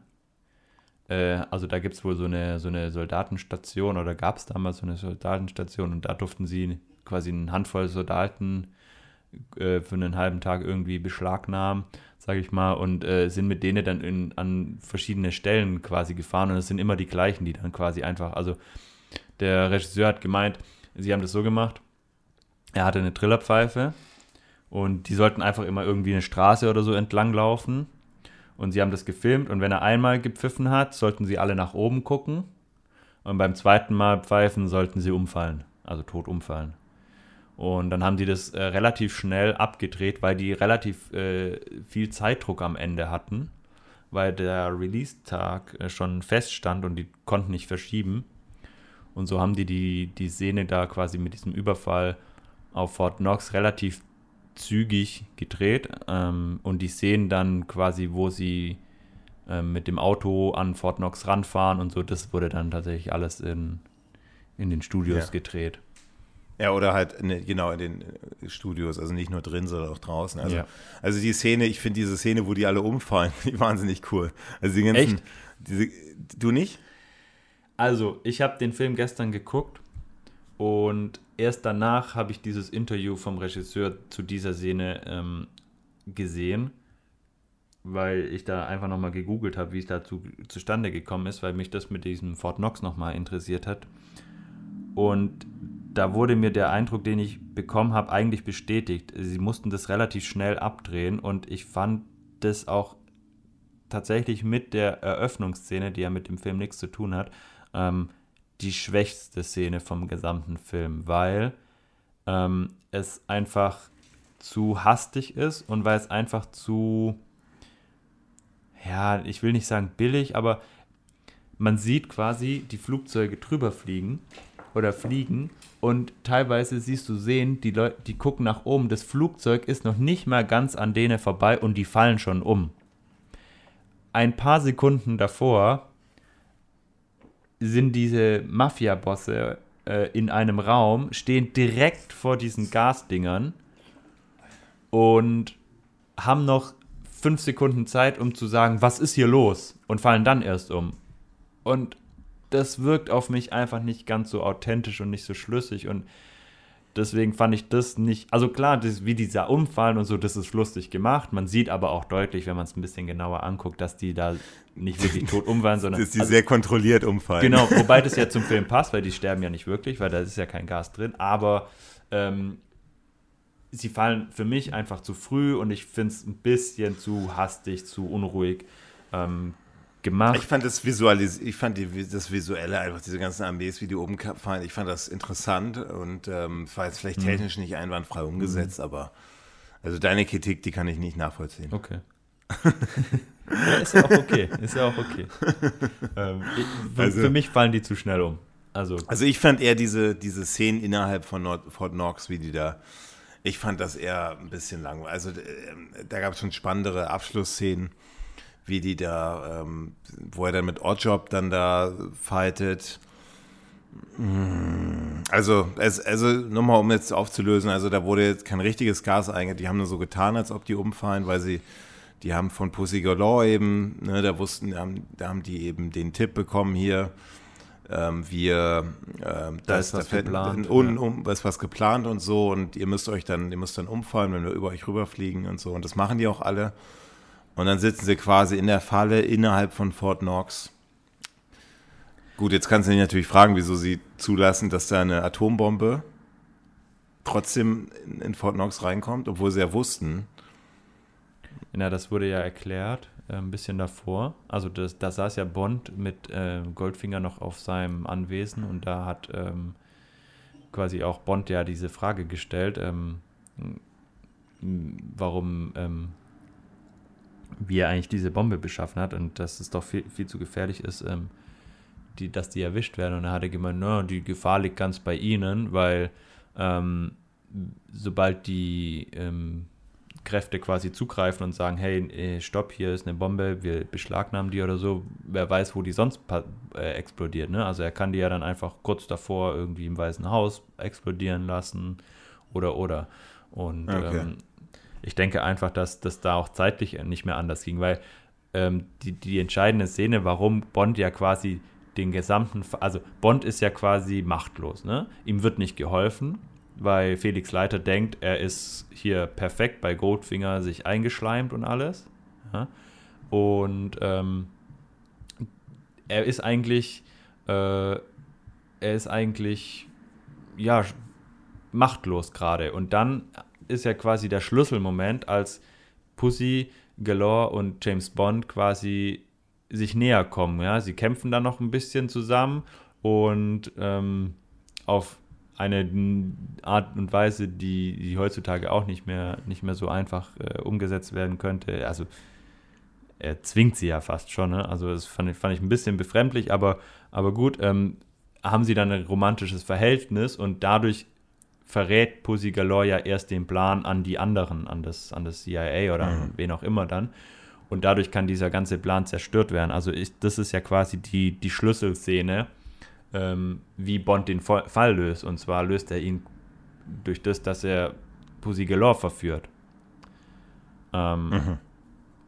Und dadurch wird dann eben dieses Gas ausgetauscht. Ähm, und sie lassen ähm, Goldfinger erstmal erstmal machen, um ihn dann quasi auf frischer Tat zu, zu erwischen. Ertappen. Und ja. das hatte ich ja vorhin schon angesprochen. Das fand ich dann wieder so, so genial und so intelligent von Goldfinger, der dann trotzdem noch quasi einen Plan hatte, wie er entkommt. Also der darauf vorbereitet war, dass irgendwas schief geht, sich einfach seinen, seinen Sakko auszieht und drunter quasi eine Uniform anhat, ähm, um quasi nicht erkannt zu werden als Bösewicht, sondern quasi als eigener und äh, hier noch schnell quasi seine eigenen Leute abknallt und dann irgendwie mit, den, mit dem Flugzeug von, von Pussy Galore wieder oder mit dem Helikopter wieder abdüst. Ähm, und das das finde ich einfach äh, intelligent äh, von, von Goldfinger und von den, von den Machern gemacht, dass, dass er selbst da dann noch eine Lösung hatte. Und da kommen wir dann, da kommen wir dann eben auch, also klar, die Bombe, Bombe wird dann entschärft. Bei, stoppt dann genau bei 007 Genau, was ja eigentlich bei 003 geplant ist, hatten wir ja vorhin angesprochen.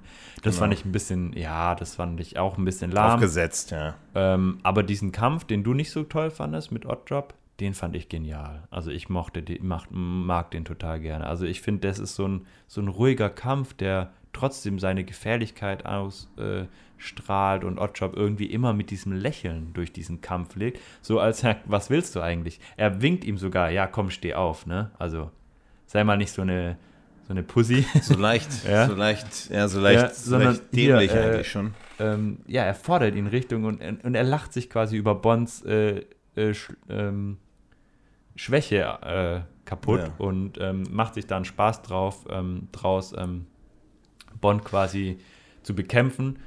Und Bond hat dann halt diese Lösung mit dem, mit dem, mit dem ähm, Stromkabel wo er ihn dann quasi einen elektrischen Schock versetzt. Und da ist ganz lustig, dass ähm, Oddjob sich da, also der Schauspieler, sich bei diesem Stunt quasi wirklich verletzt hat und Verbrennungen ähm, erlitten hat, aber einfach quasi die Sehne zu Ende drehen wollte und einfach den Schmerz ausgehalten hat, obwohl er an der Hand dann Verbrennungen erlitten hat.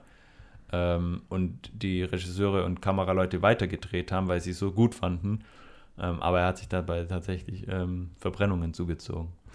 Bei der Szene fand ich besonders gut, ähm, also ich fand den Kampf jetzt einfach jetzt verglichen mit anderen End, Endszenen jetzt äh, okay, aber ich fand da, also da, wo James Bond tatsächlich da diesen Hut von, diese Melone von, von Oddjob aufgreift und dieses Gesicht von, also es zeigt ja schon, der kann Ja. schon ein bisschen schauspielern, ja? Ja, also dieses Gesicht ändert sich vom Lachen in dieses, oh Scheiße. Ja, ja, genau. Ja. Das hat er schon gut gemacht, ja. Ja. Und also ich meine, Wrestling, Wrestling ist ja auch nicht nur, also ich weiß nicht, was das für ein Wrestling war, aber Wrestling ist ja auch zum großen Teil Show, Schauspiel, ne? Da ja. musst du ja auch Schauspieler sein. Und im nächsten Moment, also Bond wirft ja dann den Hut und er verfehlt ihn und dann sofort kommt das Lächeln wieder. So, ich wusste eigentlich, Ja, dass, ja. du, dass du, dass du nichts kannst, ne? Also dieses, also Oddjob ist wirklich eine grandiose Rolle. Da, er stirbt trotzdem und äh, James Bond löst den Fall sozusagen, landet im, in dem Flieger, der ihn zurück nach England bringen soll. Der ihm, Und- nee, nicht nach England, ich, der sollte ihn zum Weißen Haus bringen, Ach so, so, ja. zum Präsidenten, weil der Präsident ihm unbedingt gratulieren wollte. So, und dann ist, ist natürlich Goldfinger, der, der sich da ja auch rausgeschmuggelt hat in Soldatenuniform Ja. aus diesen Tumult-Szenen, taucht dann plötzlich auf, wo ich auch so denke, klar, für die Filmdramaturgie wahnsinnig cool. Ja. Logisch natürlich überhaupt nicht, ja, der, also null, 0,0. Findest du? Und also das Goldfinger da, ja, absolut, also ich finde, dass Goldfinger dann den Flieger dann nach zum Weißen Haus dann plötzlich in diesem, in der Maschine dann da aufkreuzt, macht ja keinen Sinn. er will sich einfach an Bond rechnen und überlegt nochmal, wie er, wie er das machen kann. Und ich, also ich finde, das ist einfach wieder so ein Aber die checken ja davor, also aber intelligenter darf Schach, so. Schachzug von Goldfinger, Ja. da einfach quasi die nochmal zu überwinden und zu sagen, Edge Badge, ähm, ich hab dich wieder. Was mir tatsächlich an dieser Szene überhaupt nicht gefallen hat, ist ähm, die Szene, die sich dann abspielt, als Goldfinger quasi nochmal den Raum betritt und auf Bond trifft und dann quasi dieses Loch in das Flugzeug schießt. Und dann Wie er dann dieses- darauf, wie er dann aus diesem dieses- Flugzeug rausfliegt. Genau, also da dachte ich mir so, okay, come on. Also der, der Film war so gut, der war so, so toll. Und dann die Szene, wie lang ging die? 30 Sekunden, also äh, Das dann hätte so es entweder bei- nicht mehr gebraucht, ne? Entweder hättest du ihn gleich schnappen können oder so. Oder du machst diese Szene einfach nochmal drei, vier Minuten lang, ja, mit ein paar Dialogen und mit einem echten Kampf, aber dieses, ich baller da kurz mal ein Loch in das Ding und, und flieg dann selber Ja. damit raus. Und auch dieses, also wie es dann gemacht Aber worden du ist, kannst- du da, kannst kein- Und blub, ist er weg. Und Ja, aber du kannst aber kein, die, also, also so, so, so die Bösewichte, also vor allem Goldfinger, wenn die so einen so einen Kampf, so einen physischen Kampf, wäre Goldfinger natürlich total unterlegen Klar. gewesen. klar, aber Und deswegen mussten die da schon sich was anderes überlegen. Ich fand natürlich diese Szene mit diesem Luftloch, das haben, hat James Bond ja schon in dem ersten Flug angedeutet, Ja. von, als die Pussy Galore, die, die, die, die Pistole da gesagt, was passieren würde, oder Revolver, äh, dass das passieren würde, wenn sie ihn schießt, weil dann geht ein Loch in die in, in Flugzeug und dann wird alles aufgesogen. Die haben dann sich überlegt, wie können wir jetzt Goldfinger umbringen, wahrscheinlich Mhm. zu schnell. Ich, ich stimme auch, ich stimme dir dazu, das hätten die anders lösen können, ein bisschen spektakuläreren Tod. Und es wirkte so ein bisschen so schnell, so alles, so, Genau. so zwei Minuten, jetzt Ja. müssen wir schnell mal hier die Goldfinger noch umbringen. ja. Ähm, vielleicht auch, du hast ja gesagt, dass die da wenig Zeit hatten am Ende nur noch. Vielleicht haben die echt jetzt, klar, jetzt haben diese spektakuläre Fort Knox-Szene gemacht. Und so überlegt, scheiße, wir haben immer noch den Goldfinger. Ja. Wie können wir, die- jetzt müssen wir schnell eine billige Szene machen. Jetzt, dann nehmen wir den, mal bauen wir, wir haben doch noch dieses Flieger. Flugzeug. Äh, äh. Fliegerset haben wir doch noch hier in der Halle 3. Komm, wir gehen da schnell hin und, und, Lassen ihn da und machen dann. rausfliegen. Ja, also Ja, mit, mit so einem, mit so einem, das ist ja ein kleines Modell gewesen, Ja. mit so einem Luftzug, mit Ja, so einer also- Puppe. Und, und, und ich fand das jetzt schon, äh, ich stimme dir zu, war ein bisschen daneben. Ja, also äh, es hat den Film nicht kaputt gemacht, aber es war tatsächlich schade. Also wir suchen jetzt natürlich auch so ein bisschen was, ein paar Kritikpunkte. Ja. Und also dann landet James Bond natürlich mit Pussy Galore und diesem, diesem Fallschirm dann da auf diesem Rasen. Ja. Und äh, The End, Goldfinger will return in Thunderball. Goldfinger vor allem, ne? Goldfinger, genau. James Bond will return. Genau, James Bond. Du hast gesagt, Thunderball. Goldfinger Journey in Thunderball. so. Das, das wäre natürlich auch spannend gewesen. wenn- Also Goldfinger, wenn Goldfinger der, das, diesen Sturz er überlebt hätte. Ja, aber was wäre denn, also sorry, aber jetzt muss ich dich mal fragen, was wäre denn jetzt so passiert, also würdest du es so schlimm finden, wenn der Film ohne Goldfingers Tod beendet wo, worden wäre Nee. und Goldfinger einfach eine ähm, wieder aufgetaucht wäre vielleicht in einem anderen, äh, nee, wird, äh, weiß ich nicht, schwierig, ne? Aber dass man so sagt, vielleicht Goldfinger ist dann vielleicht doch eine, so eine Konstante in dem, so wie es Blofeld ist. Wie es Blofeld ist, ja. Also dann ich müsste aber wäre schon schwierig gewesen, weil man hätte Ja. ja, quasi Gerd Fröbe und so weiter ihn beschäftigen müssen. Und ähm, ich glaube, es ist schon sinnvoll, ihn quasi sterben zu lassen. Vielleicht hätte man ihn auch einfach äh, quasi als Flüchtigen ähm, halten können und sagen können, okay, er, äh, keine Ahnung, hat sich irgendwo eine Insel gekauft und hat sich zur Ruhe gesetzt oder so. Aber ähm, ist natürlich spektakulärer, ihn sterben zu lassen. Die Art, wie er stirbt, fand ich einfach nicht gut. Gut, haben wir jetzt hier schon ein paar Ja. Mal gehört. Ja. also, Ja, und dann Gut, das also- typische Ende dann wieder, ne? Also Gold, äh, James Bond ist irgendwie gerade so abgesprungen nochmal dem Tod äh, am- am Ende und ähm, landet dann eben mit, mit dem Bond-Girl auf, auf irgendwie einer einsamen Insel gefühlt oder auf dem Rasen und wird dann Genau, quasi ja. gesucht von, von allen möglichen Leuten und will sich nicht finden lassen, weil er quasi nochmal die Zeit ähm, dann mit, da, da dann mit Pussy Galore genießen will und deckt quasi den Fallschirm wieder zu. Und dann ähm, ist der Film zu Ende. Kommen wir zu den, kommen wir zu den geheim, berühmten, mittlerweile legendären schon geheimen Akten, ja? Ja. Ähm, ich glaube, letztes Mal hast du angefangen, jetzt fange fang ich wieder an, oder? Wenn Ich weiß ehrlich erinnere. gesagt nicht, äh, wer letztes Mal angefangen hat, aber with Love hast du fang, angefangen. fang gerne an. Fang gerne an. Ja. Also, ich gebe äh, Trommelwirbel, ich gebe neun geheime Akten. Mhm. Also zehn, einfach zehn, äh, da hat mir, da, ich, haben- ich habe die Schwächen ja schon genannt. Also insgesamt der Film ist von der, von der, von den ganzen Schauplätzen, also, also ich weiß nicht, wo ich anfangen soll. Sean Connery von der Schaus äh, Gerd Fröbe, ein wahnsinnig toller Schauspieler-Duo sozusagen. Ähm, ein, ein, ein wahnsinnig toller Hauptdarsteller. Sean Connery, was mir super gut gefällt, dass er eben so, so in, in den Mittelpunkt rückt in diesem Film. Ähm, nicht nur auch durch die Kameraeinstellungen, sondern auch als, also wie, wie er quasi spielt, mit einer größeren Lockerheit wie in den anderen Filmen. Die Schauplätze in dem Film exotisch. Wir haben Miami, wir haben die Schweiz, wir haben dieses ein bisschen, dieses Midwest America, so ein bisschen Kentucky, so ein bisschen flach, Flachland. Die Story mit, mit dem Überfall auf Fort Knox, alles wahnsinnig, wahnsinnig spannend und gelungen, musikalisch. Also finde ich einer der von allen James Bond-Filmen, ähm, wenn nicht der beste James Bond-Soundtrack, weil jede, jedes Stück passt auch immer zu der Szene, ob es jetzt spannend war, ob es jetzt ein bisschen mehr Action war, ob es jetzt ein bisschen ruhiger war, eine Liebesszene. Also da hat John Barry schon echt äh, so ein Meisterwerk abge ab, abgeliefert. Ähm, die Kritikpunkte, die haben wir ja schon größtenteils genannt. Da stimmen wir uns ja auch, klar, wir haben uns manchmal widersprochen, aber ich glaube schon, dass wir in den wesentlichen Punkten übereinstimmen, dass, dass natürlich diese, wir haben jetzt auch natürlich kleinere Punkte rausgesucht mit dem Wagen, der dann, ne, wo der Aston Martin dann, wo er am Ende dann doch nichts bringt, ja, weil er, weil er diese ganzen Gadgets, dann hat er eingesetzt, aber James Bond wird trotzdem gefangen diese eine Schauspielerin, die dann, die, die Schwester, klar, die hätte jetzt nicht unbedingt sein müssen, war es aber, hat jetzt auch nicht dem Film geschadet. Die Anfangsszene, die jetzt nicht so ganz stimmig war, also so von, auch, auch von der Dramaturgie her so ein bisschen, ne, hat jetzt nicht, nicht unbedingt Sinn ergeben. Ähm, hat James Bond nur als Agent eingeführt. Das sind jetzt so kleinere Schwachpunkte. Ähm, aber insgesamt, also, also äh, insgesamt gebe ich neun und, und ähm, äh, einer der besten James Bond-Filme. Also ganz simpel. Okay. Also du hast dich schön gesteigert. Also du hast bei Dr. No mit 8 angefangen, hast bei Liebesgrüße aus Moskau mit 8,5 weitergemacht und bist jetzt bei Genau. 9. Ähm, Das kann ich dir aber garantieren, das wird nicht so weitergehen. Ja. Wir landen nicht bei 9,5 dann bei, oh, äh, oh, bei Feuerball. Spoiler, Ja. ey. Ja, aber, aber hey, also komm. Spoiler auf Thunderbolt, nee. Also jetzt müssen wir, jetzt müssen wir neu aufnehmen. Ganze Folge neu aufnehmen. Okay.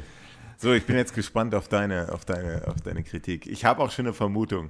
Ja, also ich war ja ähm, eigentlich immer ein bisschen schlechter als du.